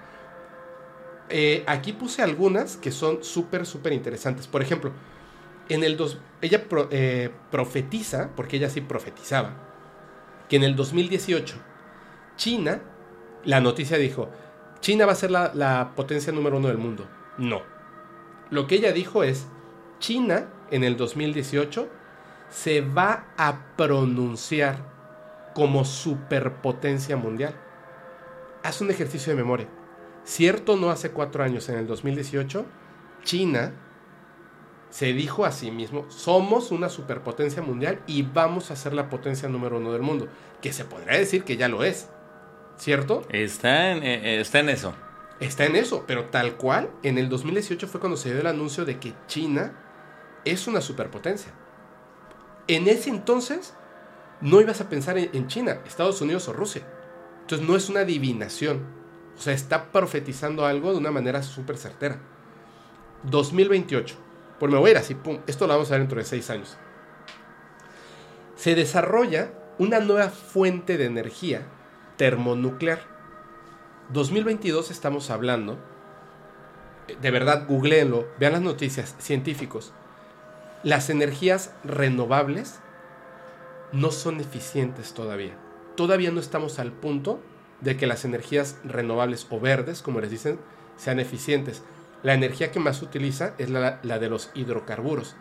Y los científicos especialistas, no los políticos, no los periodistas que salen en- ante televisión. La gente que sí sabe. La gente que sí sabe dice lo más óptimo para el planeta porque es de las que existen y son eficientes. La más eficiente y la más limpia es la termonuclear.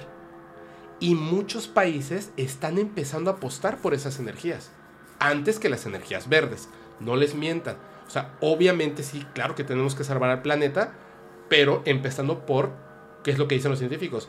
En lo que descubrimos cómo hacer que esto sea totalmente eficiente, termonuclear.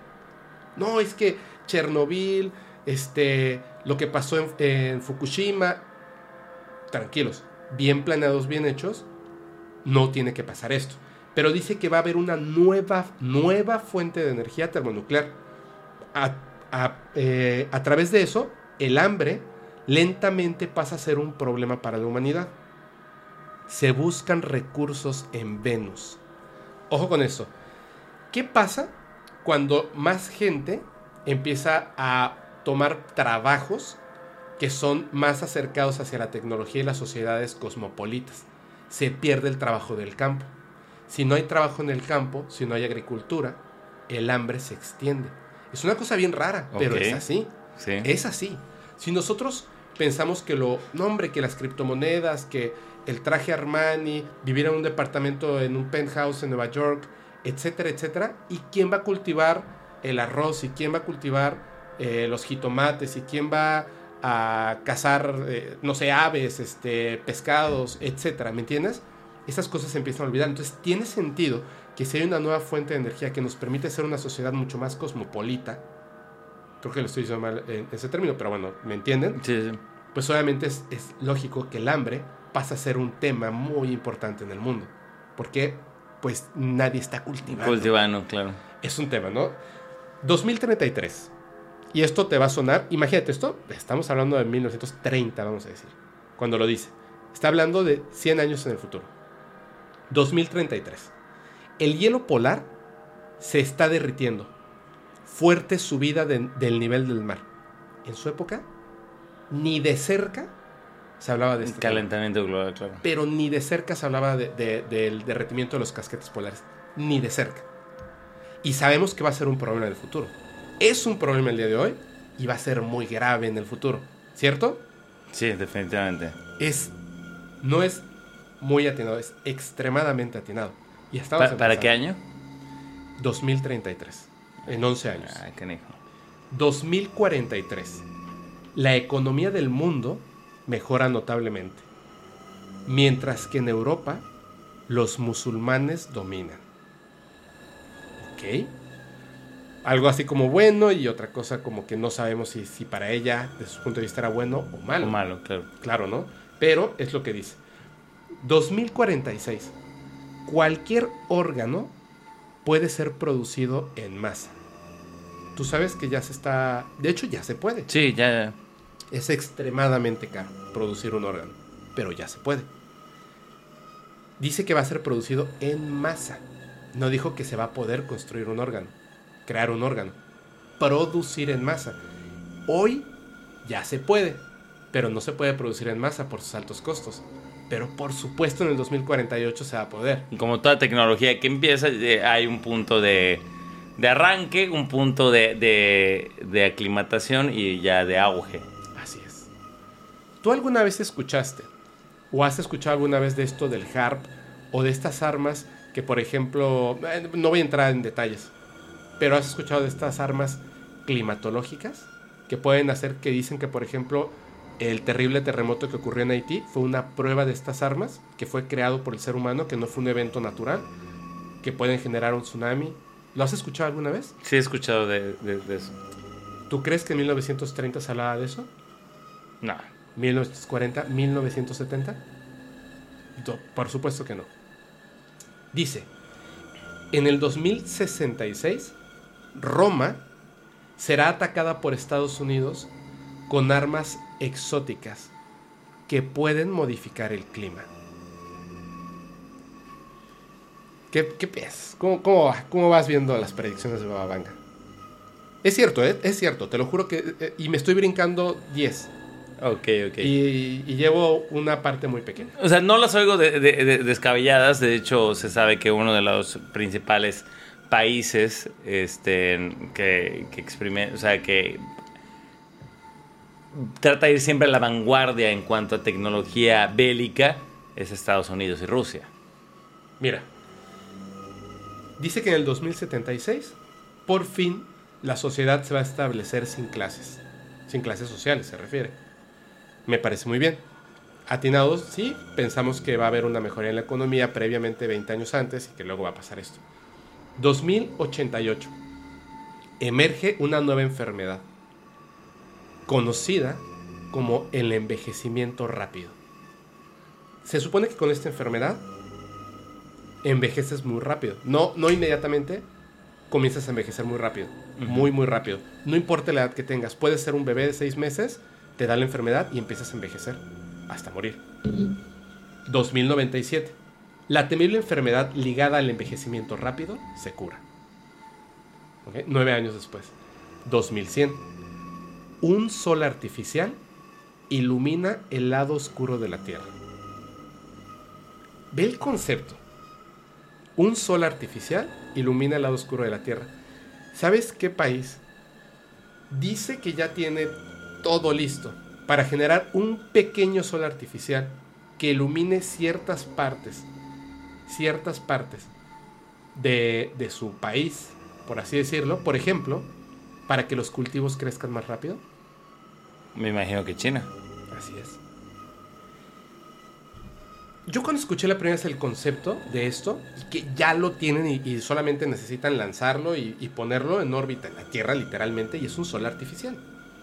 El hecho de que ella diga, esta mujer, vuelvo, o sea, con todos los, los- detalles que les dije en un principio, o sea, de verdad imagínensela en esa época, en ese tiempo, hablando que en el 2100 va a haber un sol artificial que va a iluminar el lado oscuro del planeta.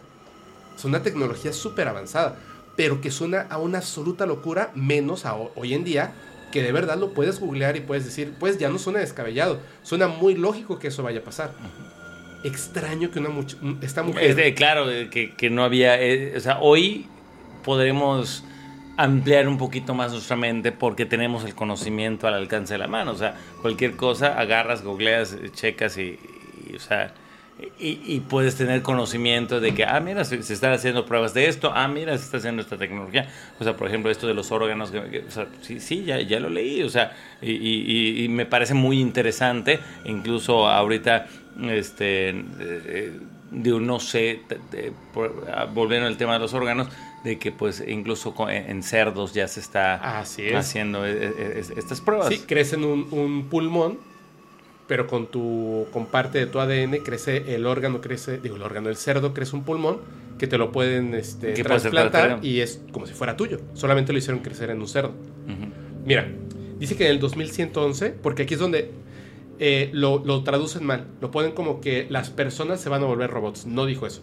Dijo, las personas se colocan partes robóticas. ¿Has escuchado de esta persona que tiene una antena que le sale de aquí del cráneo? No estoy hablando de, Neuralink, de una persona en España que tiene un hoyo en la cabeza porque nació con una... tiene una deficiencia, no me acuerdo si en, los nervios del globo ocular, pero le, pusieron literalmente un, como un chip con una antena que sale de su cráneo y llega aquí al frente de su cabeza y tiene un sensor. Ese sensor toma los datos que sus nervios ópticos no pueden obtener. Y entonces cuando llega la información de lo que su vista ve, le manda el faltante de información al cerebro. Y entonces la persona puede ver normalmente, pero en su carnet de identidad está reconocido como un humano robot, un cyborg.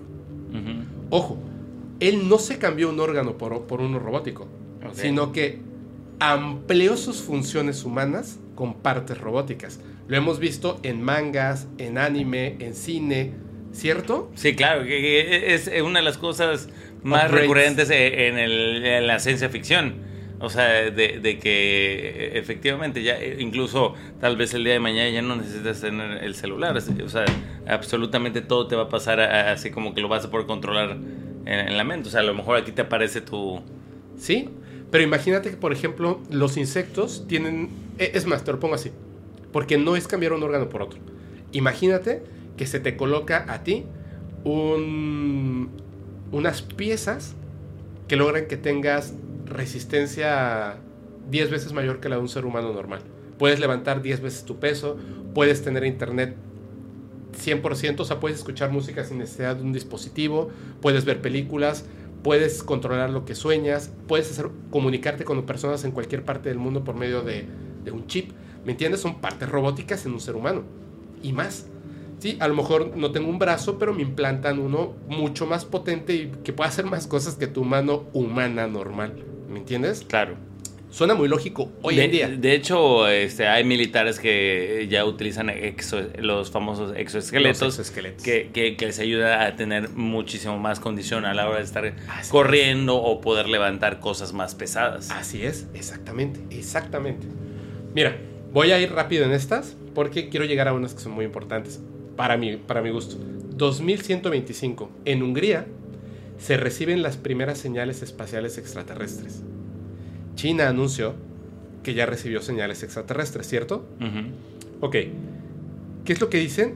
Conforme se va acercando más al futuro, no es que no le atine, sino que está como diferente como que algo pasó que nosotros cambiamos las cosas. Por eso, a partir de este momento, se van a dar cuenta de que muchas cosas tienen sentido, pero posiblemente las veamos mucho antes y en otro lugar, ¿ok? Pero tienen sentido. Dice que en el 2130 van a haber grandes complejos y ciudades bajo el mar, que es algo que ya se está proponiendo en puff, o sea, muchísimos, muchísimos estudios existen de que podamos tener ciudades submarinas. Eso es totalmente, totalmente cierto. Dice, en el 2164 aparecen los primeros animales mitad humanos. Ojo con esto. ¿Cómo podría ella describir? Es que no son mitad humanos, no estamos hablando de un minotauro, no estamos hablando de una sirena. ¿Cómo ella de hecho, fue lo primero que pensé ahorita que lo dijiste.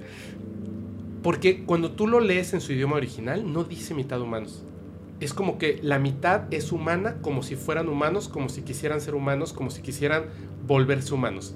Ah, entran a TikTok y pongan perros actuando como humanos. Pero no solo eso.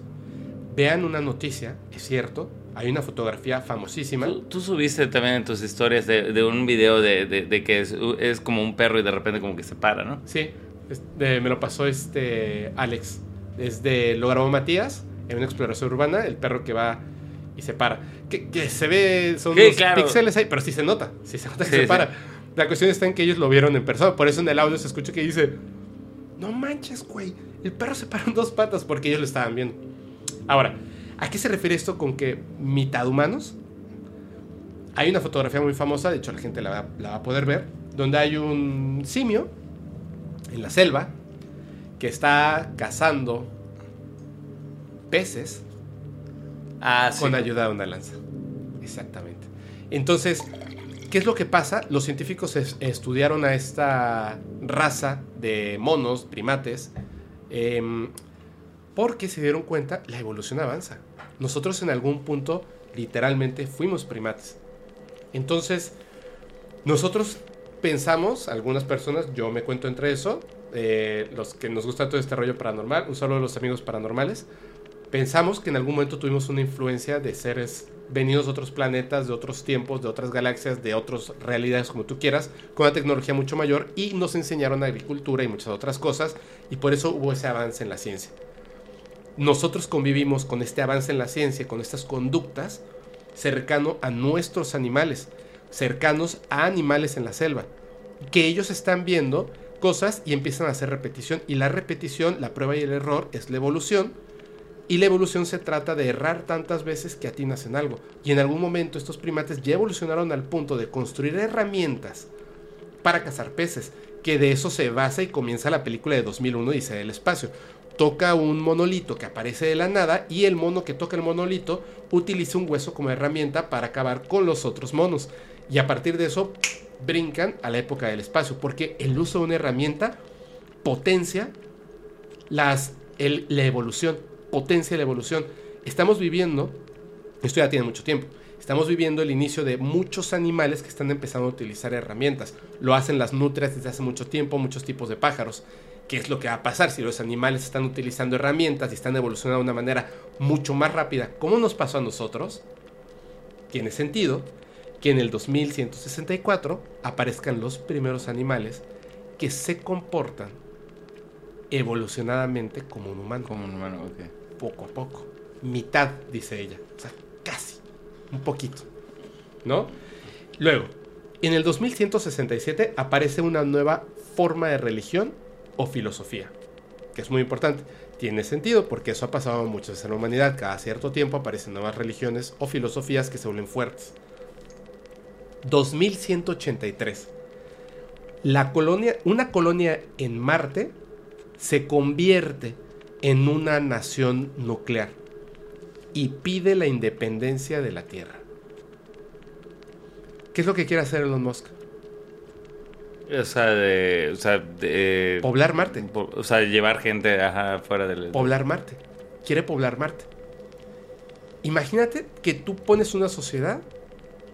eh, ¿Alguna vez viste los, las, la- las, estos, la animación de Animatrix? Sí, claro. ¿Sí? Hay una donde los robots que están en una como isla, me parece, si no me equivoco, que son la sociedad 1-0, Ujú. de repente piden separarse totalmente de la humanidad, porque ellos generan coches mucho, o sea, son una potencia económica y construyen de una manera mucho más eficiente que el resto de la humanidad. Ellos no son humanos, son robots y piden separarse de la humanidad, ser reconocidos como una nación independiente. Imagínense esto, el- la distancia que hay entre Marte y la Tierra. Colonias ahí de científicos que preparan todo y a diferencia de nosotros, llegaran a construir una sociedad mucho más equitativa, con un mejor gobierno, Sin todos, los mejor vi- mo- sin todos los vicios y los problemas de, de- de- ah, que, que actualmente se viven. Lo mejor de lo mejor se va para allá y empiezan a poblar. Y de repente dicen, en la torre, estamos nosotros pagando la deuda externa de la Tierra. Y piden, ¿sabes qué? Nosotros marcianos, ustedes te- terrícolas. ¿No? Tiene sentido hasta cierto punto. Sí, claro. Tiene Y aparte la distancia que hay entre uno, o sea, es así de- en lo que llegas.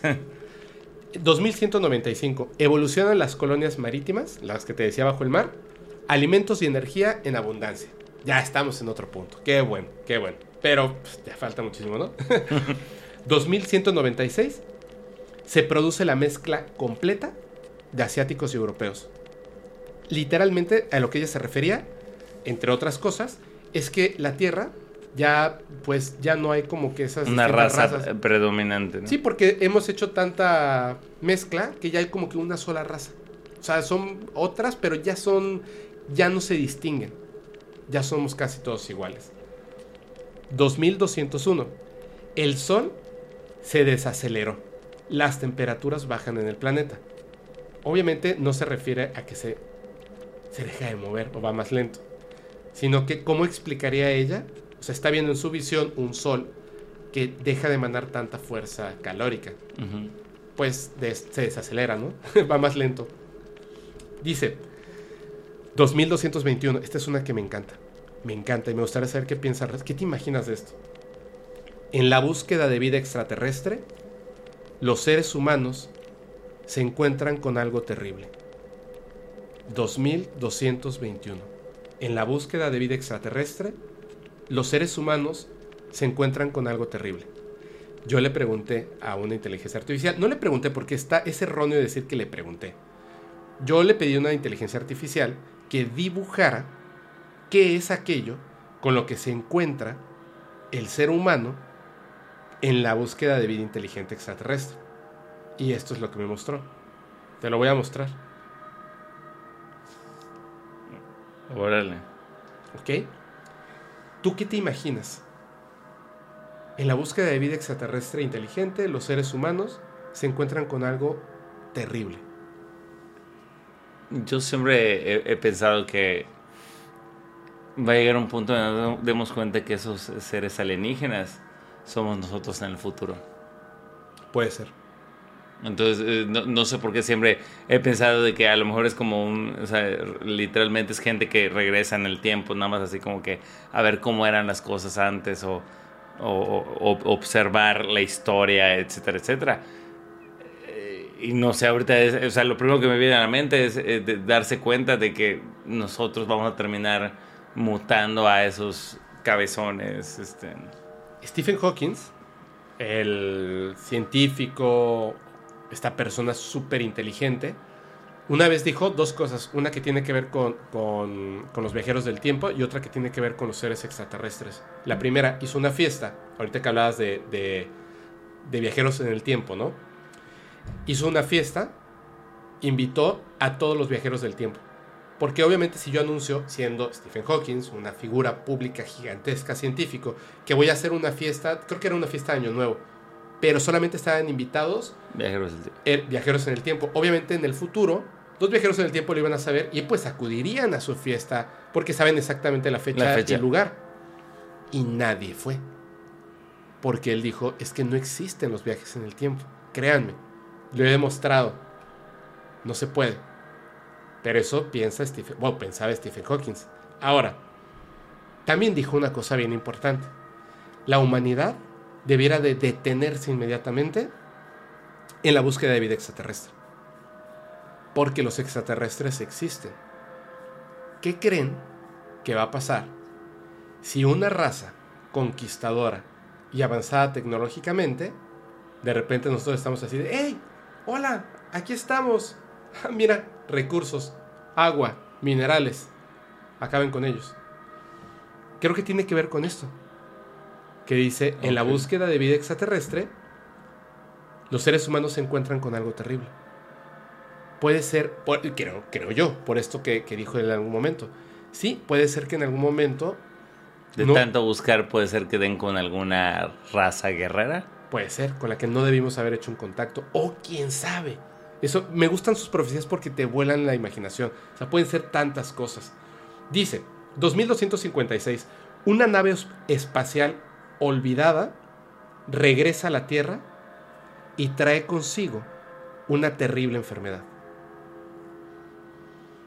Es una nave espacial humana, por supuesto, como basura o chatarra que se quedó por ahí y que después de un tiempo vuelve a regresar a la Tierra, pero trae consigo una terrible enfermedad. Una enfermedad traída del espacio, imagínate.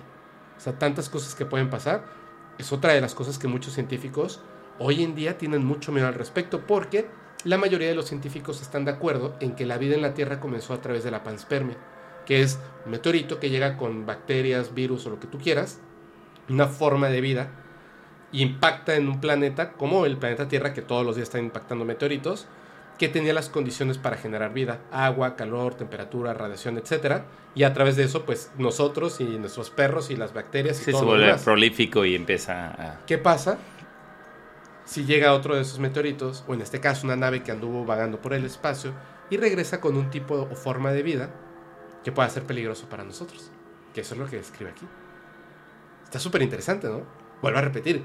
Imagínate en 1930 decir esto, hoy en día decimos sí, claro. Pero en ese entonces, Y sobre todo eh, en esa época hablar de, de- del espacio y, y otros planetas y todo eso. Y sobre todo eh, tener en cuenta que es una persona que, que no era letrada. Exactamente. Mira esto.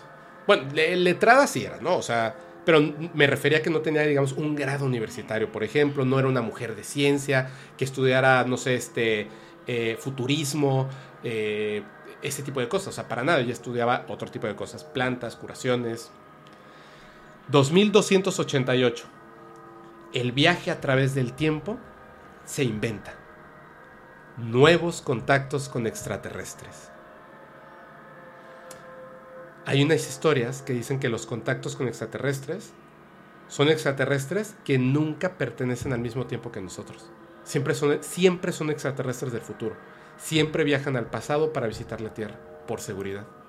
Si se pierden en el camino, el tiempo tiene una forma de volverse a poner en, en pareja, por así decirlo, este, equilibrada. Entonces, si una nave extraterrestre se pierde y la recobramos y la empezamos a estudiar, de repente pareciera que se roban las cosas, empiezan a desaparecer. Las cosas comienzan a regresar a su tiempo. Ah. Qué chistoso que ella diga 2288, se inventa el viaje a través del tiempo, nuevos contactos con extraterrestres.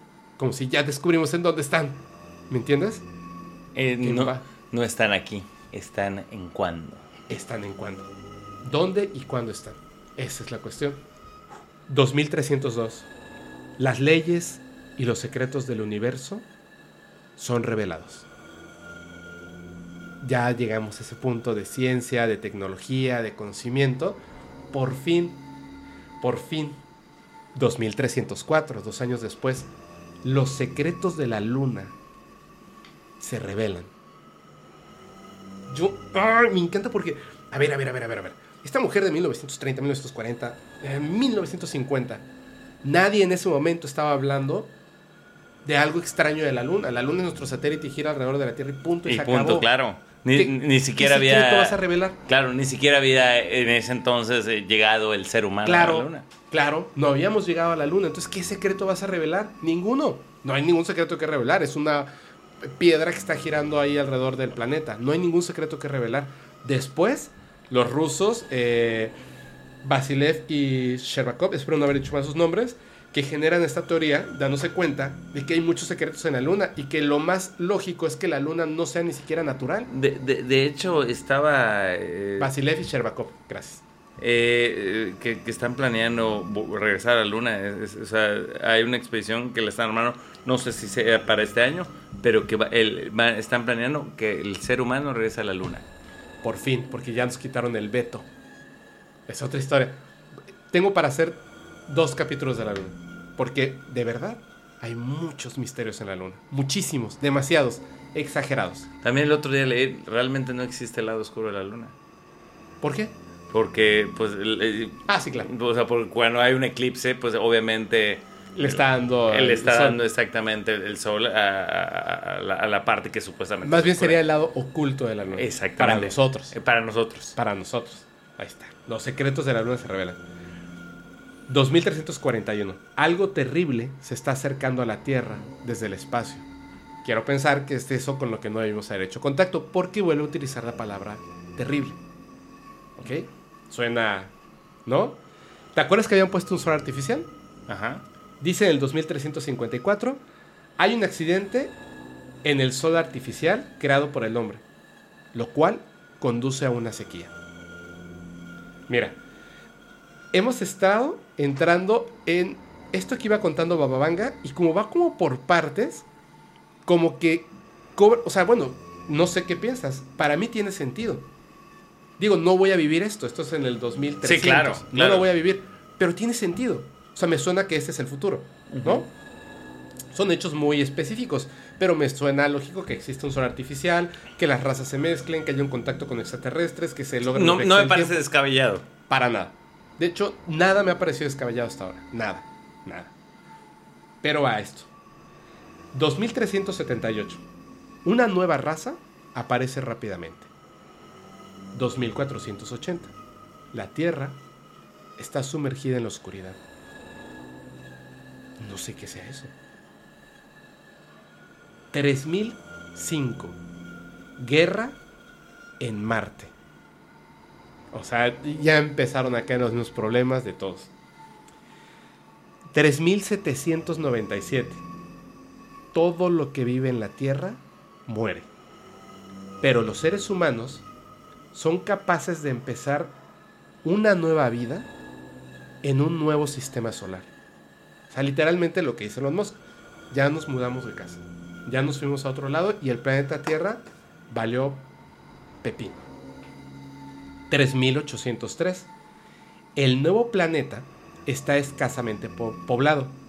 Hay poco contacto entre las personas.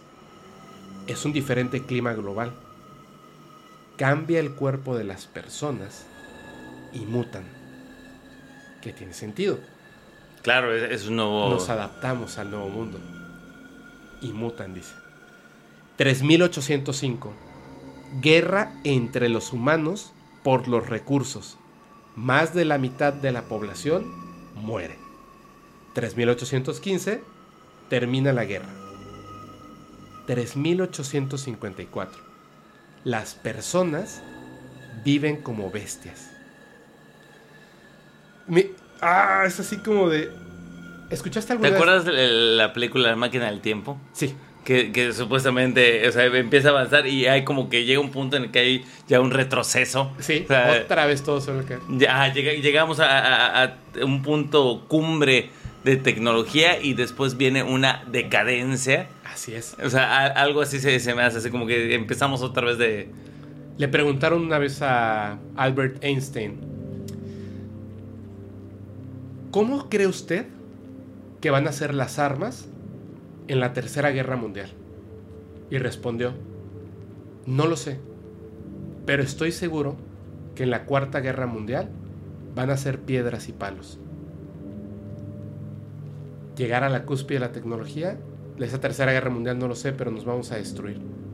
Y lo que quede, como bestias, la cuarta, van a ser piedras y palos. Vamos a empezar desde cero. Qué inteligente, ¿no? Qué acertado con lo que acabas de decir, con lo que dijo Babanga. ¿A- ¿Hasta qué año hizo predicciones? Ya voy a acabar, hasta el 5079, pero esta es la mejor de todas. La última es la mejor. 3871. Un nuevo profeta enseña a la gente los valores morales y religiosos. Válgame. Un nuevo profeta. Como repetir lo mismo y llega otra vez el Hijo de Dios. O sea, no me quiero meter en religión. Es así lo que dijo. Este nuevo profeta, en 3874, recibe ayuda de, de toda la población. Y una nueva iglesia se organiza. 3878. Realmente la religión será la respuesta a todo. No, de- después de que nos acabamos y otra vez empezar desde cero. Es como esa ayuda de algo más que está por ahí, dioses, extraterrestres, seres interdimensionales, que en base de un cuerpo humano nos viene a decir, ay, a ver otra vez, vamos a empezar desde cero. Ámense por favor los unos a los otros, por favor no destruyan el planeta, por favor. Es como, les quisiera poner la película de que ya lo hicieron cinco veces y lo van a volver a repetir, y otra vez lo vamos a repetir, ya sabes. Ok. Es como una y otra y otra y otra. Hay una historia muy importante que se llama Regreso al Hogar Rojo, que dice, una, es- un día lo voy a contar bien, que nosotros éramos marcianos. Llegamos a la cúspide de la tecnología, nos destruimos y los pocos científicos que quedaron y como pudieron mandaron a unos seres humanos probetas y más al planeta Tierra. Y aquí, obviamente, en lo que evolucionamos y quedamos, terminamos siendo bestias y poco a poco fuimos creciendo, pero no se perdió el conocimiento. Y en algún momento tenemos que regresar a nuestro planeta. Los científicos que estudian Marte, obviamente siempre son callados por la NASA, siempre, siempre, siempre. Pero pues eh, siempre han sostenido de que hay pruebas de que hubo vida en y de que una guerra nuclear. Y de que una guerra nuclear es muy evidente. Ahí están las construcciones, ahí está el árido de la destrucción eh, nuclear, de cómo las aguas se fueron hacia el centro, etcétera, etcétera, etcétera. Y tiene sentido. Y ahora vamos a repetirlo. Unos se van a Marte y nosotros nos vamos a otro sistema solar. Porque destruimos el planeta Tierra y llegamos a este nuevo sistema solar y nos volvemos a pelear y otra vez como bestias. Y otra vez vuelve a llegar un elegido, un profeta, que nos vuelve a enseñar cómo hacer las cosas. Literalmente dice 3878. Esta nueva iglesia nos enseña nuevas ciencias. es, es empezar de nuevo. 4302. Nuevas ciudades están creciendo en el mundo. Ojo que estamos hablando del mundo en otro sistema solar. La nueva iglesia se desarrolla en base a la tecnología y la ciencia. Como que ya no vuelven a cometer el mismo error. No en fe y, magia, perdón que lo diga así. Estoy tratando de, de darle idea. Tecnología y ciencia. Esa es la nueva religión. 4302, igual. Gran desarrollo de la ciencia. Científicos descubren todo sobre las enfermedades. Eso quieres, ya, cualquier enfermedad la curamos, no importa, no pasa nada. 4304, se encuentra un camino para corregir cualquier enfermedad. Ya, tal cual. De ahí se brinca hasta el 4509 y dice, el hombre finalmente alcanza el nivel de desarrollo que le permita alcanzar la forma de contactar con Dios. A ver, esta nueva religión es de ciencia y tecnología. ¿Sabes qué? O sea, ¿logran contactar con Dios en base a esto? ¿Qué, qué? Dilo, dilo, dilo, dilo. No, o sea, me, o sea, me vuela la, cabeza precisamente eso. sobre todo, este, por ejemplo, yo no soy muy, este, o sea, soy muy escéptico, incluso hasta en, lo de la religión. Respeto todas las religiones y formas de pensar, pero siempre he sido así como que eh, hay cosas como que no me cuadran. Y cuando eh, llegas a ese tema de que otra vez este, hay eh, religión, yo, neta, o sea, realmente necesitamos esa, e, eso como para solucionar. Entiendo que mucha gente le sirve como una válvula de escape, pero. Y, ahorita ya hablar de eso, de, que ya, ya puedes contactar con Dios. Pero ojo, o sea, ella se refiere a religión porque es la forma que ella tiene de entender que todos los seres humanos creamos en un solo hombre que nos dice esta es la forma correcta. ok, sí. Puede ser filosofía, puede ser, no sé, pero ella ve a un hombre que en este nuevo planeta nos está diciendo la forma correcta de vivir, porque ya estábamos como bestias otra vez. ¿Y cuál es la forma correcta de vivir? Ciencia y tecnología. Y en base a esa ciencia y tecnología, el hombre contacta con Dios. O sea, que Dios, según la visión de Baba Vanga, es algo que no es un ser humano y que está en algún punto del universo conocido o desconocido y es contactable. Te puedes comunicar con él, es contactable.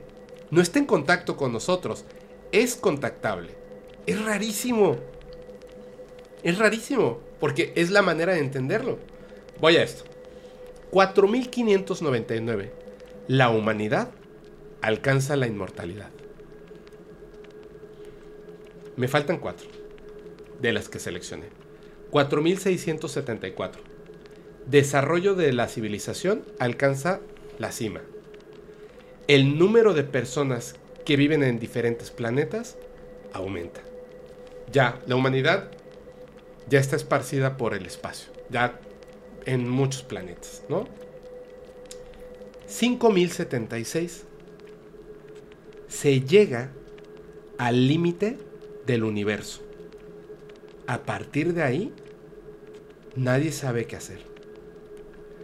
Tú sabes que el universo, por extremadamente, impensablemente gigantesco que es, y que se está expandiendo a la velocidad de la luz en todos los puntos, por supuesto, no es infinito, es finito. Tiene un punto final que es hasta donde ha llegado el último fotón, el primero en salir disparado del Big Bang. Ok piénsalo como una burbuja. Empezó siendo del tamaño de un limón, ¡pum! explotó y literalmente ha ido avanzando a la velocidad de la luz.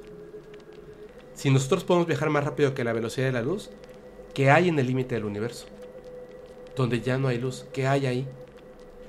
Dice que en el año 5076 se llega al límite del universo. A partir de ahí, nadie sabe más. O sea, nadie sabe qué hay más allá. Me quedan dos. Estas son las tres más importantes. Vuelvo a repetir. 5076. Se llega al límite del universo. Ok. 5078. Se rebasa el límite del universo. Más del 40% de la población humana estaba en contra. 5079. Fin del mundo. ¿Cómo ves? Qué fuerte. Muchísimo. Te juro que no sabía tanto de, o sea, de, de- de las predicciones de, de Baba Vanga. Estoy, eh, o sea, y, y todo esto que, o sea, te, te lo juro que me, me he quedado así de, sin palabras. O sea, literalmente todo lo que me has estado diciendo es de, es algo que no estoy acostumbrado a, estarme planteando y ahorita que lo, que, lo pones, estoy así de que, y no me hace nada de ruido por cómo es, el- o sea, digo, todo lo que me estás diciendo es perfectamente, o sea, de- incluso hay cosas que van hacia eso de, de- hablamos de calentamiento global, hablamos de la tecnología, hablamos, o sea, y, y está, o sea, ahorita se está viendo precisamente de que de regresar a la luna, de, de, de, de- de habitar Marte, o sea, no me, no me suena eh, nada así de que... no te hace ruido, ¿te parece Claro, por- porque por- desde aquí podemos ver eh, precisamente y, pre- y, y por lo mismo que hemos, este, eh, o sea, cómo está la tensión política también, eso de guerras y todo eso, tampoco me hace ruido porque pues sí, o sea, es in- inminente. Muchas veces solo falta un pretexto pendejo para, eh, o sea, Sí, para para iniciar una agarrarlos, exactamente. Es que e- es la manera en la que lo cuenta, cómo tiene sentido, ¿no? Los avances tecnológicos que nos llevan, por ejemplo, a la separación de la humanidad, de las colonias que quedan en Marte, de cómo vamos avanzando poco a poco en esta parte de la ciencia, porque el ser humano sigue amarrado a lo contrario de la ciencia, que son las religiones, perdón, porque son creencias basadas en la fe y no en el, en el conocimiento. Que por eso me gusta mucho un capítulo que hubo que es el de parapsicología, porque es un doctor, si es un doctor, no, no, o sea, de verdad, perdón, porque pusieron por ahí un comentario de, de, no le creo porque no sé si sea doctor, es doctor, es médico. Es una persona que estudió al respecto, sabe lo que está hablando y todos los que hemos vivido algunos de estos fenómenos sabemos que es complejo hablar con hombres cerrados de ciencia o mujeres porque por supuesto que yo no puedo repetir cada vez que yo quiera que hay un fantasma para que hable conmigo y que sea medible. O sea, no puedo convencer a un fantasma, quédate ahí por favor para que en algún momento de estos próximos cinco años te puedan medir. No, eso no es así. Entonces es muy complejo. Por eso la parapsicología es tan compleja y es tan interesante. Sin embargo, la ciencia pura es, es algo muy bueno. Porque la ciencia no determina. No, no existen los fantasmas. Dice, no sé, quiero estudiarlo.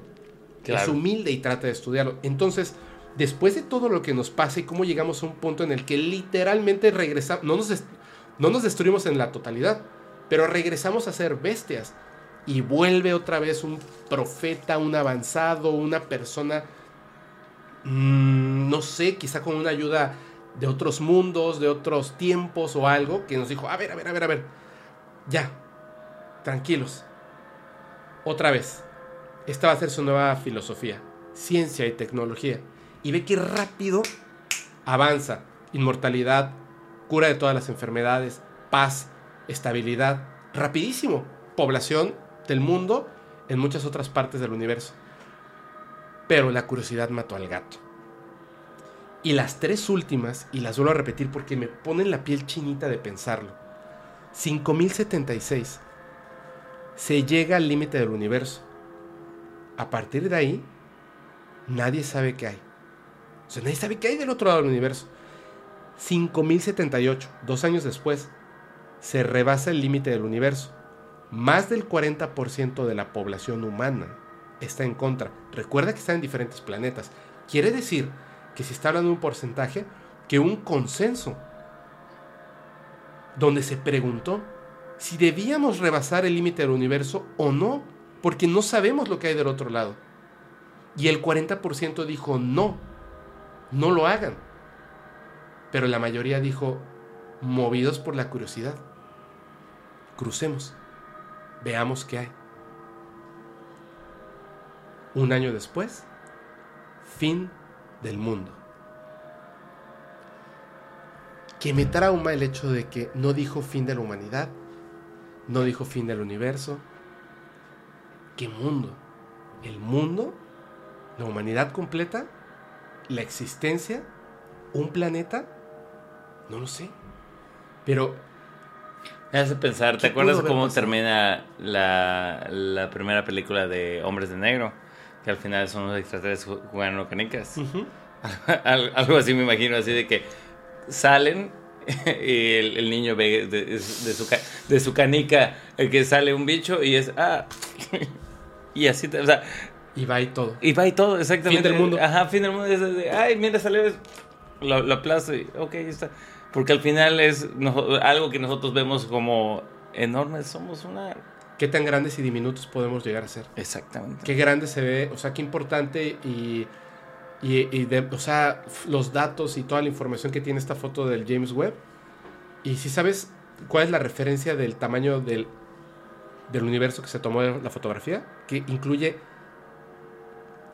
Uf, imagínate cuántos trillones de mundos hay. La, la foto que se acaba de publicar. Sí. ¿Sabes cuál es la referencia para que entiendas qué espacio del cosmos se tomó de fotografía?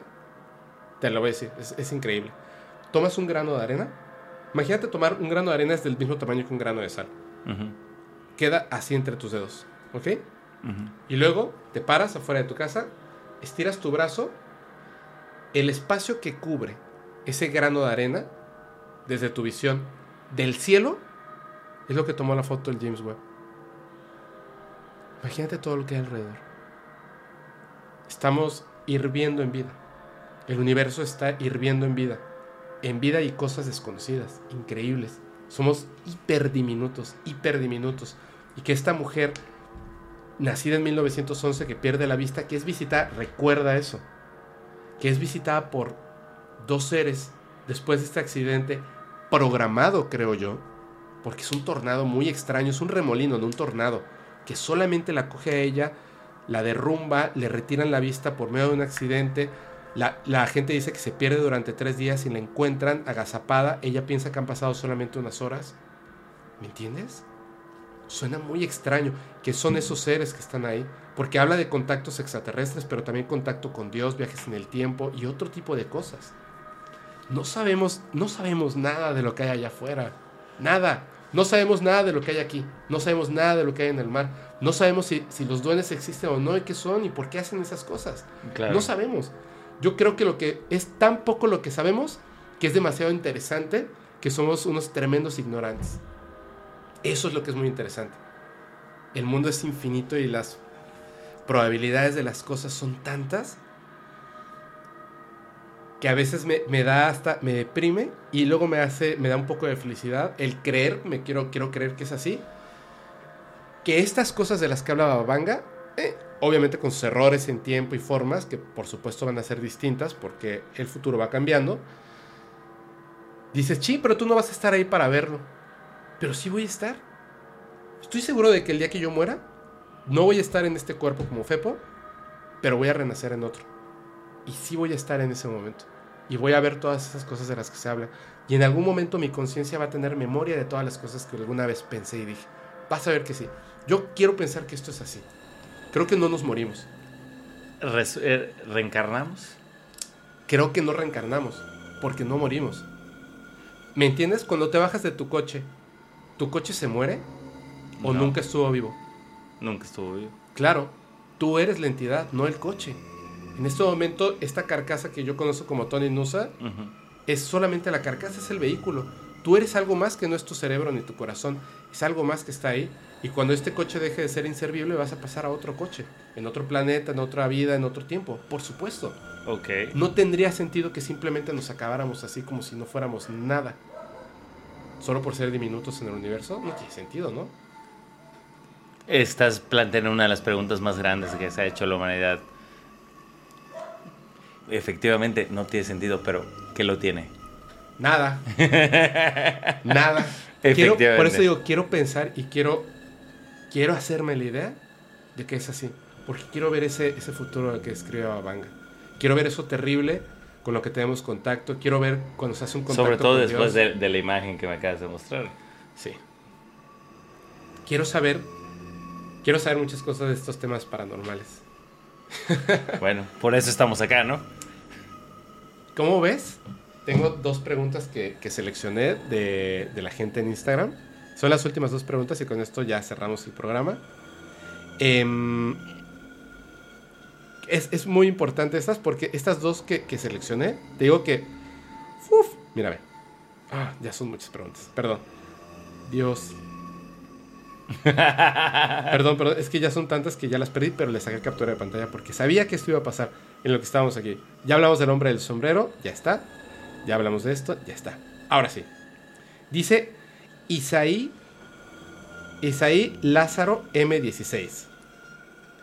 Muchas veces tengo visiones de cosas que van a pasar a corto plazo. Quiero saber cómo se puede potenciar eso. Ya ves, te digo que, que hay una conexión entre las personas en general. ¿Cómo iba a saber esta persona, por medio de la historia que solamente dije, Tony es el invitado, no dije cuál es el tema? ¿Cómo iba a saber que, que- que estábamos hablando de, de visiones de futuro?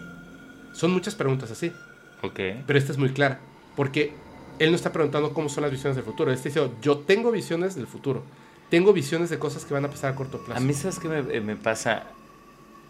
Últimamente no, Ajá. pero me pasaba mucho de adolescente de vus. Eso es una visión a corto plazo, porque es O algo sea- que tú ya viviste.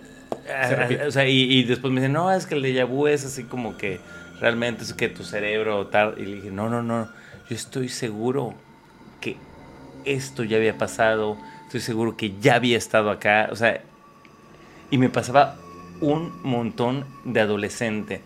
Me pasó hace relativamente poco, hace como un mes, algo te pareció que hasta yo dije, estoy seguro que, o sea, esto ya lo había soñado y ya yo, yo, yo ya había estado aquí.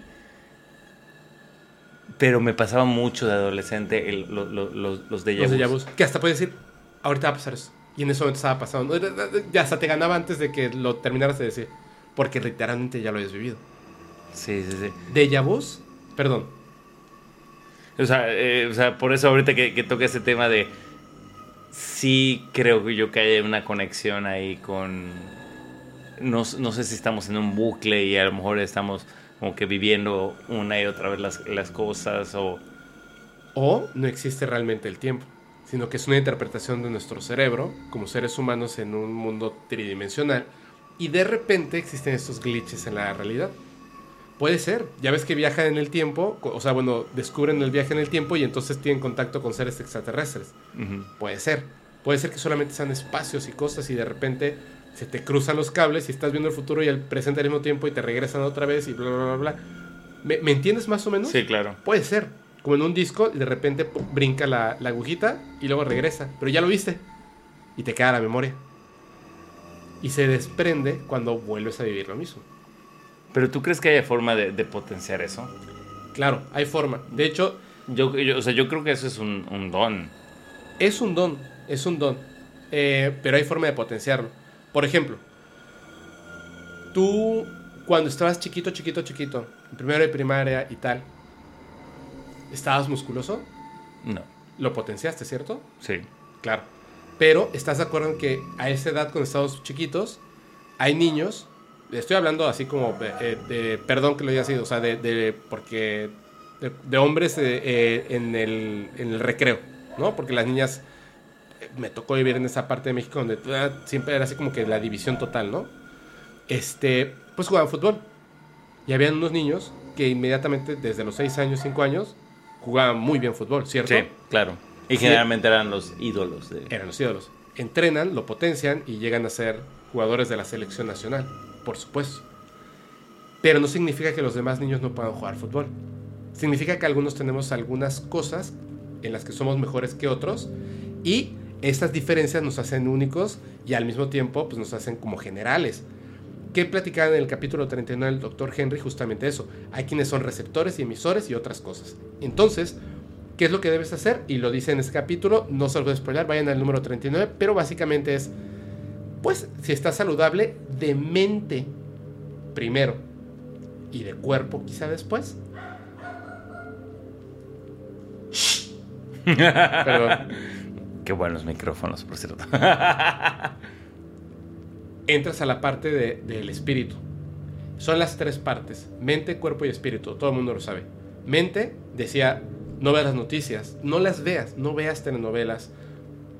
No hagas cosas que, que te estresen tu mente, que te lleven hacia el lado negativo. Piensa positivo. Pa- pa- Apaga las noticias para empezar. O sea, solamente te están vendiendo cosas horripilantes para que sigas consumiendo los productos que anuncian. Te mienten descaradamente. Te mienten descaradamente para alimentar tu morbo. No. Positivo. Dos. Tu cuerpo, obviamente, es importante, es saludable. O sea, haz ejercicio, levántate temprano, duérmete temprano, etcétera, ¿no? Come sano. Si puedes hacer deporte, pues haz deporte. Él decía yoga, por ejemplo. Y tercero, el espíritu, que es quién eres tú. Meditación. Súper importante. Esas tres cosas, en conjunto, van a potenciar cualquiera de tus dones. Cualquiera de tus dones. Y yo siempre he pensado, como decía Buda, si no es cierto, de todos modos, bueno, no decía esto, yo lo estoy diciendo, lo estoy cambiando, lo que decía. Si no es cierto, si no, exacto, lo estoy adaptando. Si no es cierto, de todos modos, qué chido que yo soy una persona saludable, que hace deporte, que no ve las noticias asquerosas, que no ve telenovelas donde actúan del, con el pie. O sea, mi calcetín tiene más este rango actoral que cualquiera de las personas que salen en, en- en Televisa, la, la verdad. De Omar. Chaparro no vas a hablar, ¿eh? No, no, no estoy, hablando, no estoy hablando de los actores y las actrices, sino del proceso de la actuación. Es terrible. O sea, llegas el mismo día, te está dando el guion, te ponen un chicharito y no tienes momento de preparar. Eso, eso no es un oficio de actuación. Por eso siempre quieren hacer cine. Muy bien. Por eso muchos dicen, voy a hacer una serie donde se actúe. Omar Chaparro nunca voy a hablar más de él. Te voy a decir por qué. De entrada, no era un, él no, era, no empezó siendo un actor, sino un comediante toda la vida que tiene y la forma en la que hizo las cosas me parecen súper, súper valerosas como ser humano. Y dos, estaba viendo el otro día con mi prima la película esta donde interpreta a mm, este como espíritu de Pedro Infante, Ujú. que bien lo hace. Esa es la diferencia cuando alguien quiere hacer bien las cosas, pero pues no las tienes que ver en televisión o en una telenovela. ¿Quieres disfrutar una buena actuación de Omar Chaparro de quien tú quieras? Ve una película. De verdad, ve una buena serie. O sea, ve cosas que, que cultiven tu mente. O lee un libro. Ese tipo de cosas. Al final, el que va a vivir esas cosas saludable de cuerpo, saludable de espíritu y tal, y tal y tal y tal, eres tú. Entonces, si no es cierto y no potencias ningún don, no pasa nada. Terminas siendo una persona saludable de cuerpo, mente y Claro. espíritu. Al Eso es final tienes un beneficio. Al final tienes un beneficio. Al final tienes un beneficio.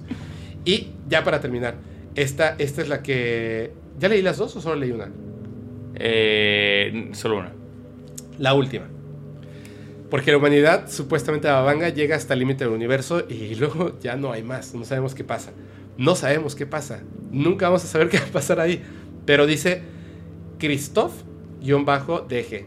Sin H. Christoph-DG. Dice, ¿qué habrá después de la muerte? ¿Pasaremos a otro plano? ¿Reencarnaremos? Ya ves lo que hablábamos. ¿Tú qué crees? Yo ya dije lo que yo creo. ¿Tú qué crees que pasa cuando mueres? La verdad es que a últimas fechas, eh, o sea, yo creo que simplemente se va a negros. ¿Sí? Sí. O, o- o por lo menos eso quiero pensar. ¿Por qué? Porque me gusta pensar en eso porque pues eso te, te lleva a que trates de... dis- O sea, de que, güey, tienes one shot. ¿Ok? Sí, sí, por supuesto. O sea, prefiero, prefiero pensar, o sea, al, a- al final del día, si no es así, pues continuamos y no pasa nada. Pero no es algo que me quite el sueño, pero prefiero pensar de que igual y cuando te mueres es, pum, se va negro. Y, y tanto tiempo que nos dedicamos pensando de que, ay, este, bueno, en, en la próxima vida, o es, es- no, o sea, es, prefiero pensar de que solo tienes una oportunidad y, o sea, y trata de ser feliz acá y trata de no meterte en pedos acá y trata de, o sea, porque, o sea, Solo es una. Solo es una. Entonces yo, yo he preferido pensar de esa forma. No lo sé. Yo pienso un poco como tú. O sea, totalmente eso que estás diciendo, pero de una manera como solo una en infinito. Es decir, Yo nunca voy a volver a ser Fepo, el de podcast paranormal. Nunca. Eso no se va a repetir. Jamás. Jamás se va a repetir. Cuando muera y tenga otra, es como tenía un videojuego, ahora tengo otro. Ya el otro ya no lo puedo volver a jugar. Y por eso en esta vida yo soy pienso igual que tú. Tienes una sola toma. Como dice Eminem en su canción, tienes una oportunidad. ¿La vas a tomar o vas a desperdiciar el resto de tu vida? Una oportunidad. Todas las opciones, todo lo que pasa frente a ti en cada momento es una oportunidad. Preguntan, ¿qué ves? ¿Qué haces tú si estás en X lugar y de repente ves bajar un ovni? Voy a hacer. Tengo una oportunidad. Voy a hacer. Siempre. Y me queda clarísimo, por yo que te conozco, que, que tú tienes esa mentalidad y es muy buena. Muy buena quizá tu movido por el hecho de pensar que después de eso ya no hay nada. Y yo quizá por el hecho de pensar que después de eso no voy a repetir esta vida, sino otra, vida. Otra, claro. O sea, y, entiendo precisamente eh, tu punto. Y, digo, al final es más o menos, o sea, no estoy cerrado. O sea, si de repente, un par de, oye, ¿sabes qué? Pues eh, ya te toca la vida 2 de, de Mario Bros ah, ok, pues. Si reencarno un delfín, pues voy a ser un delfín bien chingón. Exactamente, o sea, no, hay pedo, ya sabes. Eh, vamos y, lo, continuamos, pero sí vivo o, o, trato de pensar siempre de que igual y nos vamos a negros y y ahí queda. Entonces, por eso trata de ser lo más buena onda posible eh, con la gente que te rodea, trata de no hacer cosas que, este, que te puedan eh, dañar, claro. ya, sabes. Ni dañar a los demás. Ni dañar a los demás, no te crees enemigos, no te pelees a lo pendejo, o sea, todo ese tipo de cosas, este, o sea, trato de llevarlas a cabo porque es, eh, o sea, no me, o sea, si, si se va a negros, pues ya está, lo, viví lo, mejor que, eh, que pude. Y si continúa, pues decir, ah, lo hice bien en la, anterior, vamos con la siguiente. Mira, es más, ya, ya para cerrar, primero que nada te agradezco muchísimo, muchísimo. Estuvo buenísimo. Terminado si ya no es mi cumpleaños. ya es otro día. Este. Solamente voy a recobrar, porque no lo dije, lo que decía Buda. Siddhartha, el Siddhartha, ¿no? Buda. Llega, eh, llegan unos, unas personas de religión en el lugar en donde estaba en ese momento, que no recuerdo cuál era. Llegan unas personas de religión para tratar que la gente entrara a la religión y él estaba ahí filosofando, este, tomando el sol con su gato y le dicen, ven, esta es la verdadera religión y tienes que, te tienes que unir a nosotros. Y le dice, pero no quiero. Dijo, pero, pero es la verdadera religión. O sea, te das cuenta de que si no estás en la verdadera religión y, y haces los mandatos de la religión como tal, cuando mueras, ¿te vas a ir al infierno? Y le dice, pero cuando muero, tu Dios va a definir si yo fui una persona buena o mala, ¿cierto? Sí. Si eres una persona buena, ¿a dónde te vas? Al cielo. Y si eres una persona mala, al infierno. Yo soy una persona buena. Si cuando muero estaba en un error por no creer en tu Dios, yo creo que Él sabrá perdonarme. In your face. In your face. Wow. Wow, tiene toda la razón. Si yo en el, eh, cuando muera estoy equivocado y, y, llego a, a, ser juzgado por un Dios, el que sea, espero, espero, espero, espero que de verdad diga, ah, sí fuiste una buena persona. Adelante te apartamos un lugar adelante y ya va a empezar la función. ¿No? Ojalá. A ver qué pasa. Pero bueno, muchísimas gracias, Tony. ¿Nos puedes repetir, por favor, tus redes sociales? Me encuentro en todas mis redes sociales como Tony Nusa, Facebook, Instagram, este, Twitter, eh, OnlyFans y ya sabes. En, este, también estás en, el Tinder así, ¿no? Como Tony Nusa. Eh, sí, en, todas mis redes sociales estoy como Tony Nusa, así que con Y y NUS. Tony Nusa. De todos modos, vamos a dejar todas las redes sociales aquí abajo para que la gente te pueda este, seguir. Hace cosas bien interesantes. Y si están ustedes eh, en Mérida, tiene un programa en la mañana en una radio, no sé si puedo decir el nombre, pero pues eh, sí, en EXA. En EXA 99.3, ¿cierto? 99.3 de EXA. Ahí está este, todas las mañanas. Está Tony, ¿cómo se llama tu programa? Empieza. Empieza. Ahí está. Es ahí El, donde... el- el morning show, no tan morning porque por- literalmente empezamos 10 de la mañana, pero eh, a- a- ahí llevándole la, la, la chunga y la noticia tres y de lo que está hablando la gente. Súper chido, súper chido. Oye, bro, muchísimas gracias. Muchísimas gracias. Y ahora sí, yo les recuerdo que si quieren mandar una historia, evidencia o alguna experiencia muy interesante, por favor, tomen su tiempo para escribirla de la mejor manera, para que sea como que muy rica la, la- la forma en la que yo lo lea y pues lo pasemos a tus historias, tus miedos. Me encantan sus evidencias. Discúlpenme si no les contesto a todos, pero prefiero estar leyendo y capturando las cosas y que después descubran que se va a hablar de eso. Y no se imaginan Historia. también la, la cantidad, parece choro y parece inventado, pero eh, cada vez que vengo, es que no manches, o sea, chica esto, y me muestra cuántos mails tiene, cuántos eh, DMs, cuántos telegrams, y es, brother, ¿cómo te das abasto? O sea, literalmente tiene cientos sin contestar porque se toma su tiempo para Es leerlo. que algunos son muy largos Sí. también. Está bien. O sea, pero te tomas tu tiempo, o sea, lo que voy es, no es así como que lo cheques, tomas tu tiempo de, le- o sea, por eso prefieres no abrirlos hasta que, ah, ok, ahorita tengo tiempo, tac, los checas, contestas. Sí, no, sí, es, es- De hecho, le pido, siempre le pido perdón a mis amigos y a mis amigas y a mi familia. Les digo, de verdad, y hasta compañeros de trabajo, por eso yo no uso WhatsApp. No, no puedo. O sea, en el día cuando estoy, pues, en trabajo de oficina y así, mi teléfono está en silencio. Porque si no sería imposible. O sea, yo agarro y digo, voy a contestar los WhatsApps de, de algunos grupos en los que estoy, de, seguidores y seguidoras, de Facebook, y, y ya no trabajé en el día. O sea, yo solamente estuve contestando. De hecho, hoy, ahora, y se los agradezco muchísimo de todo corazón, me llenaron de mensajes en las redes sociales. Traté de contestarlos, pero no pude.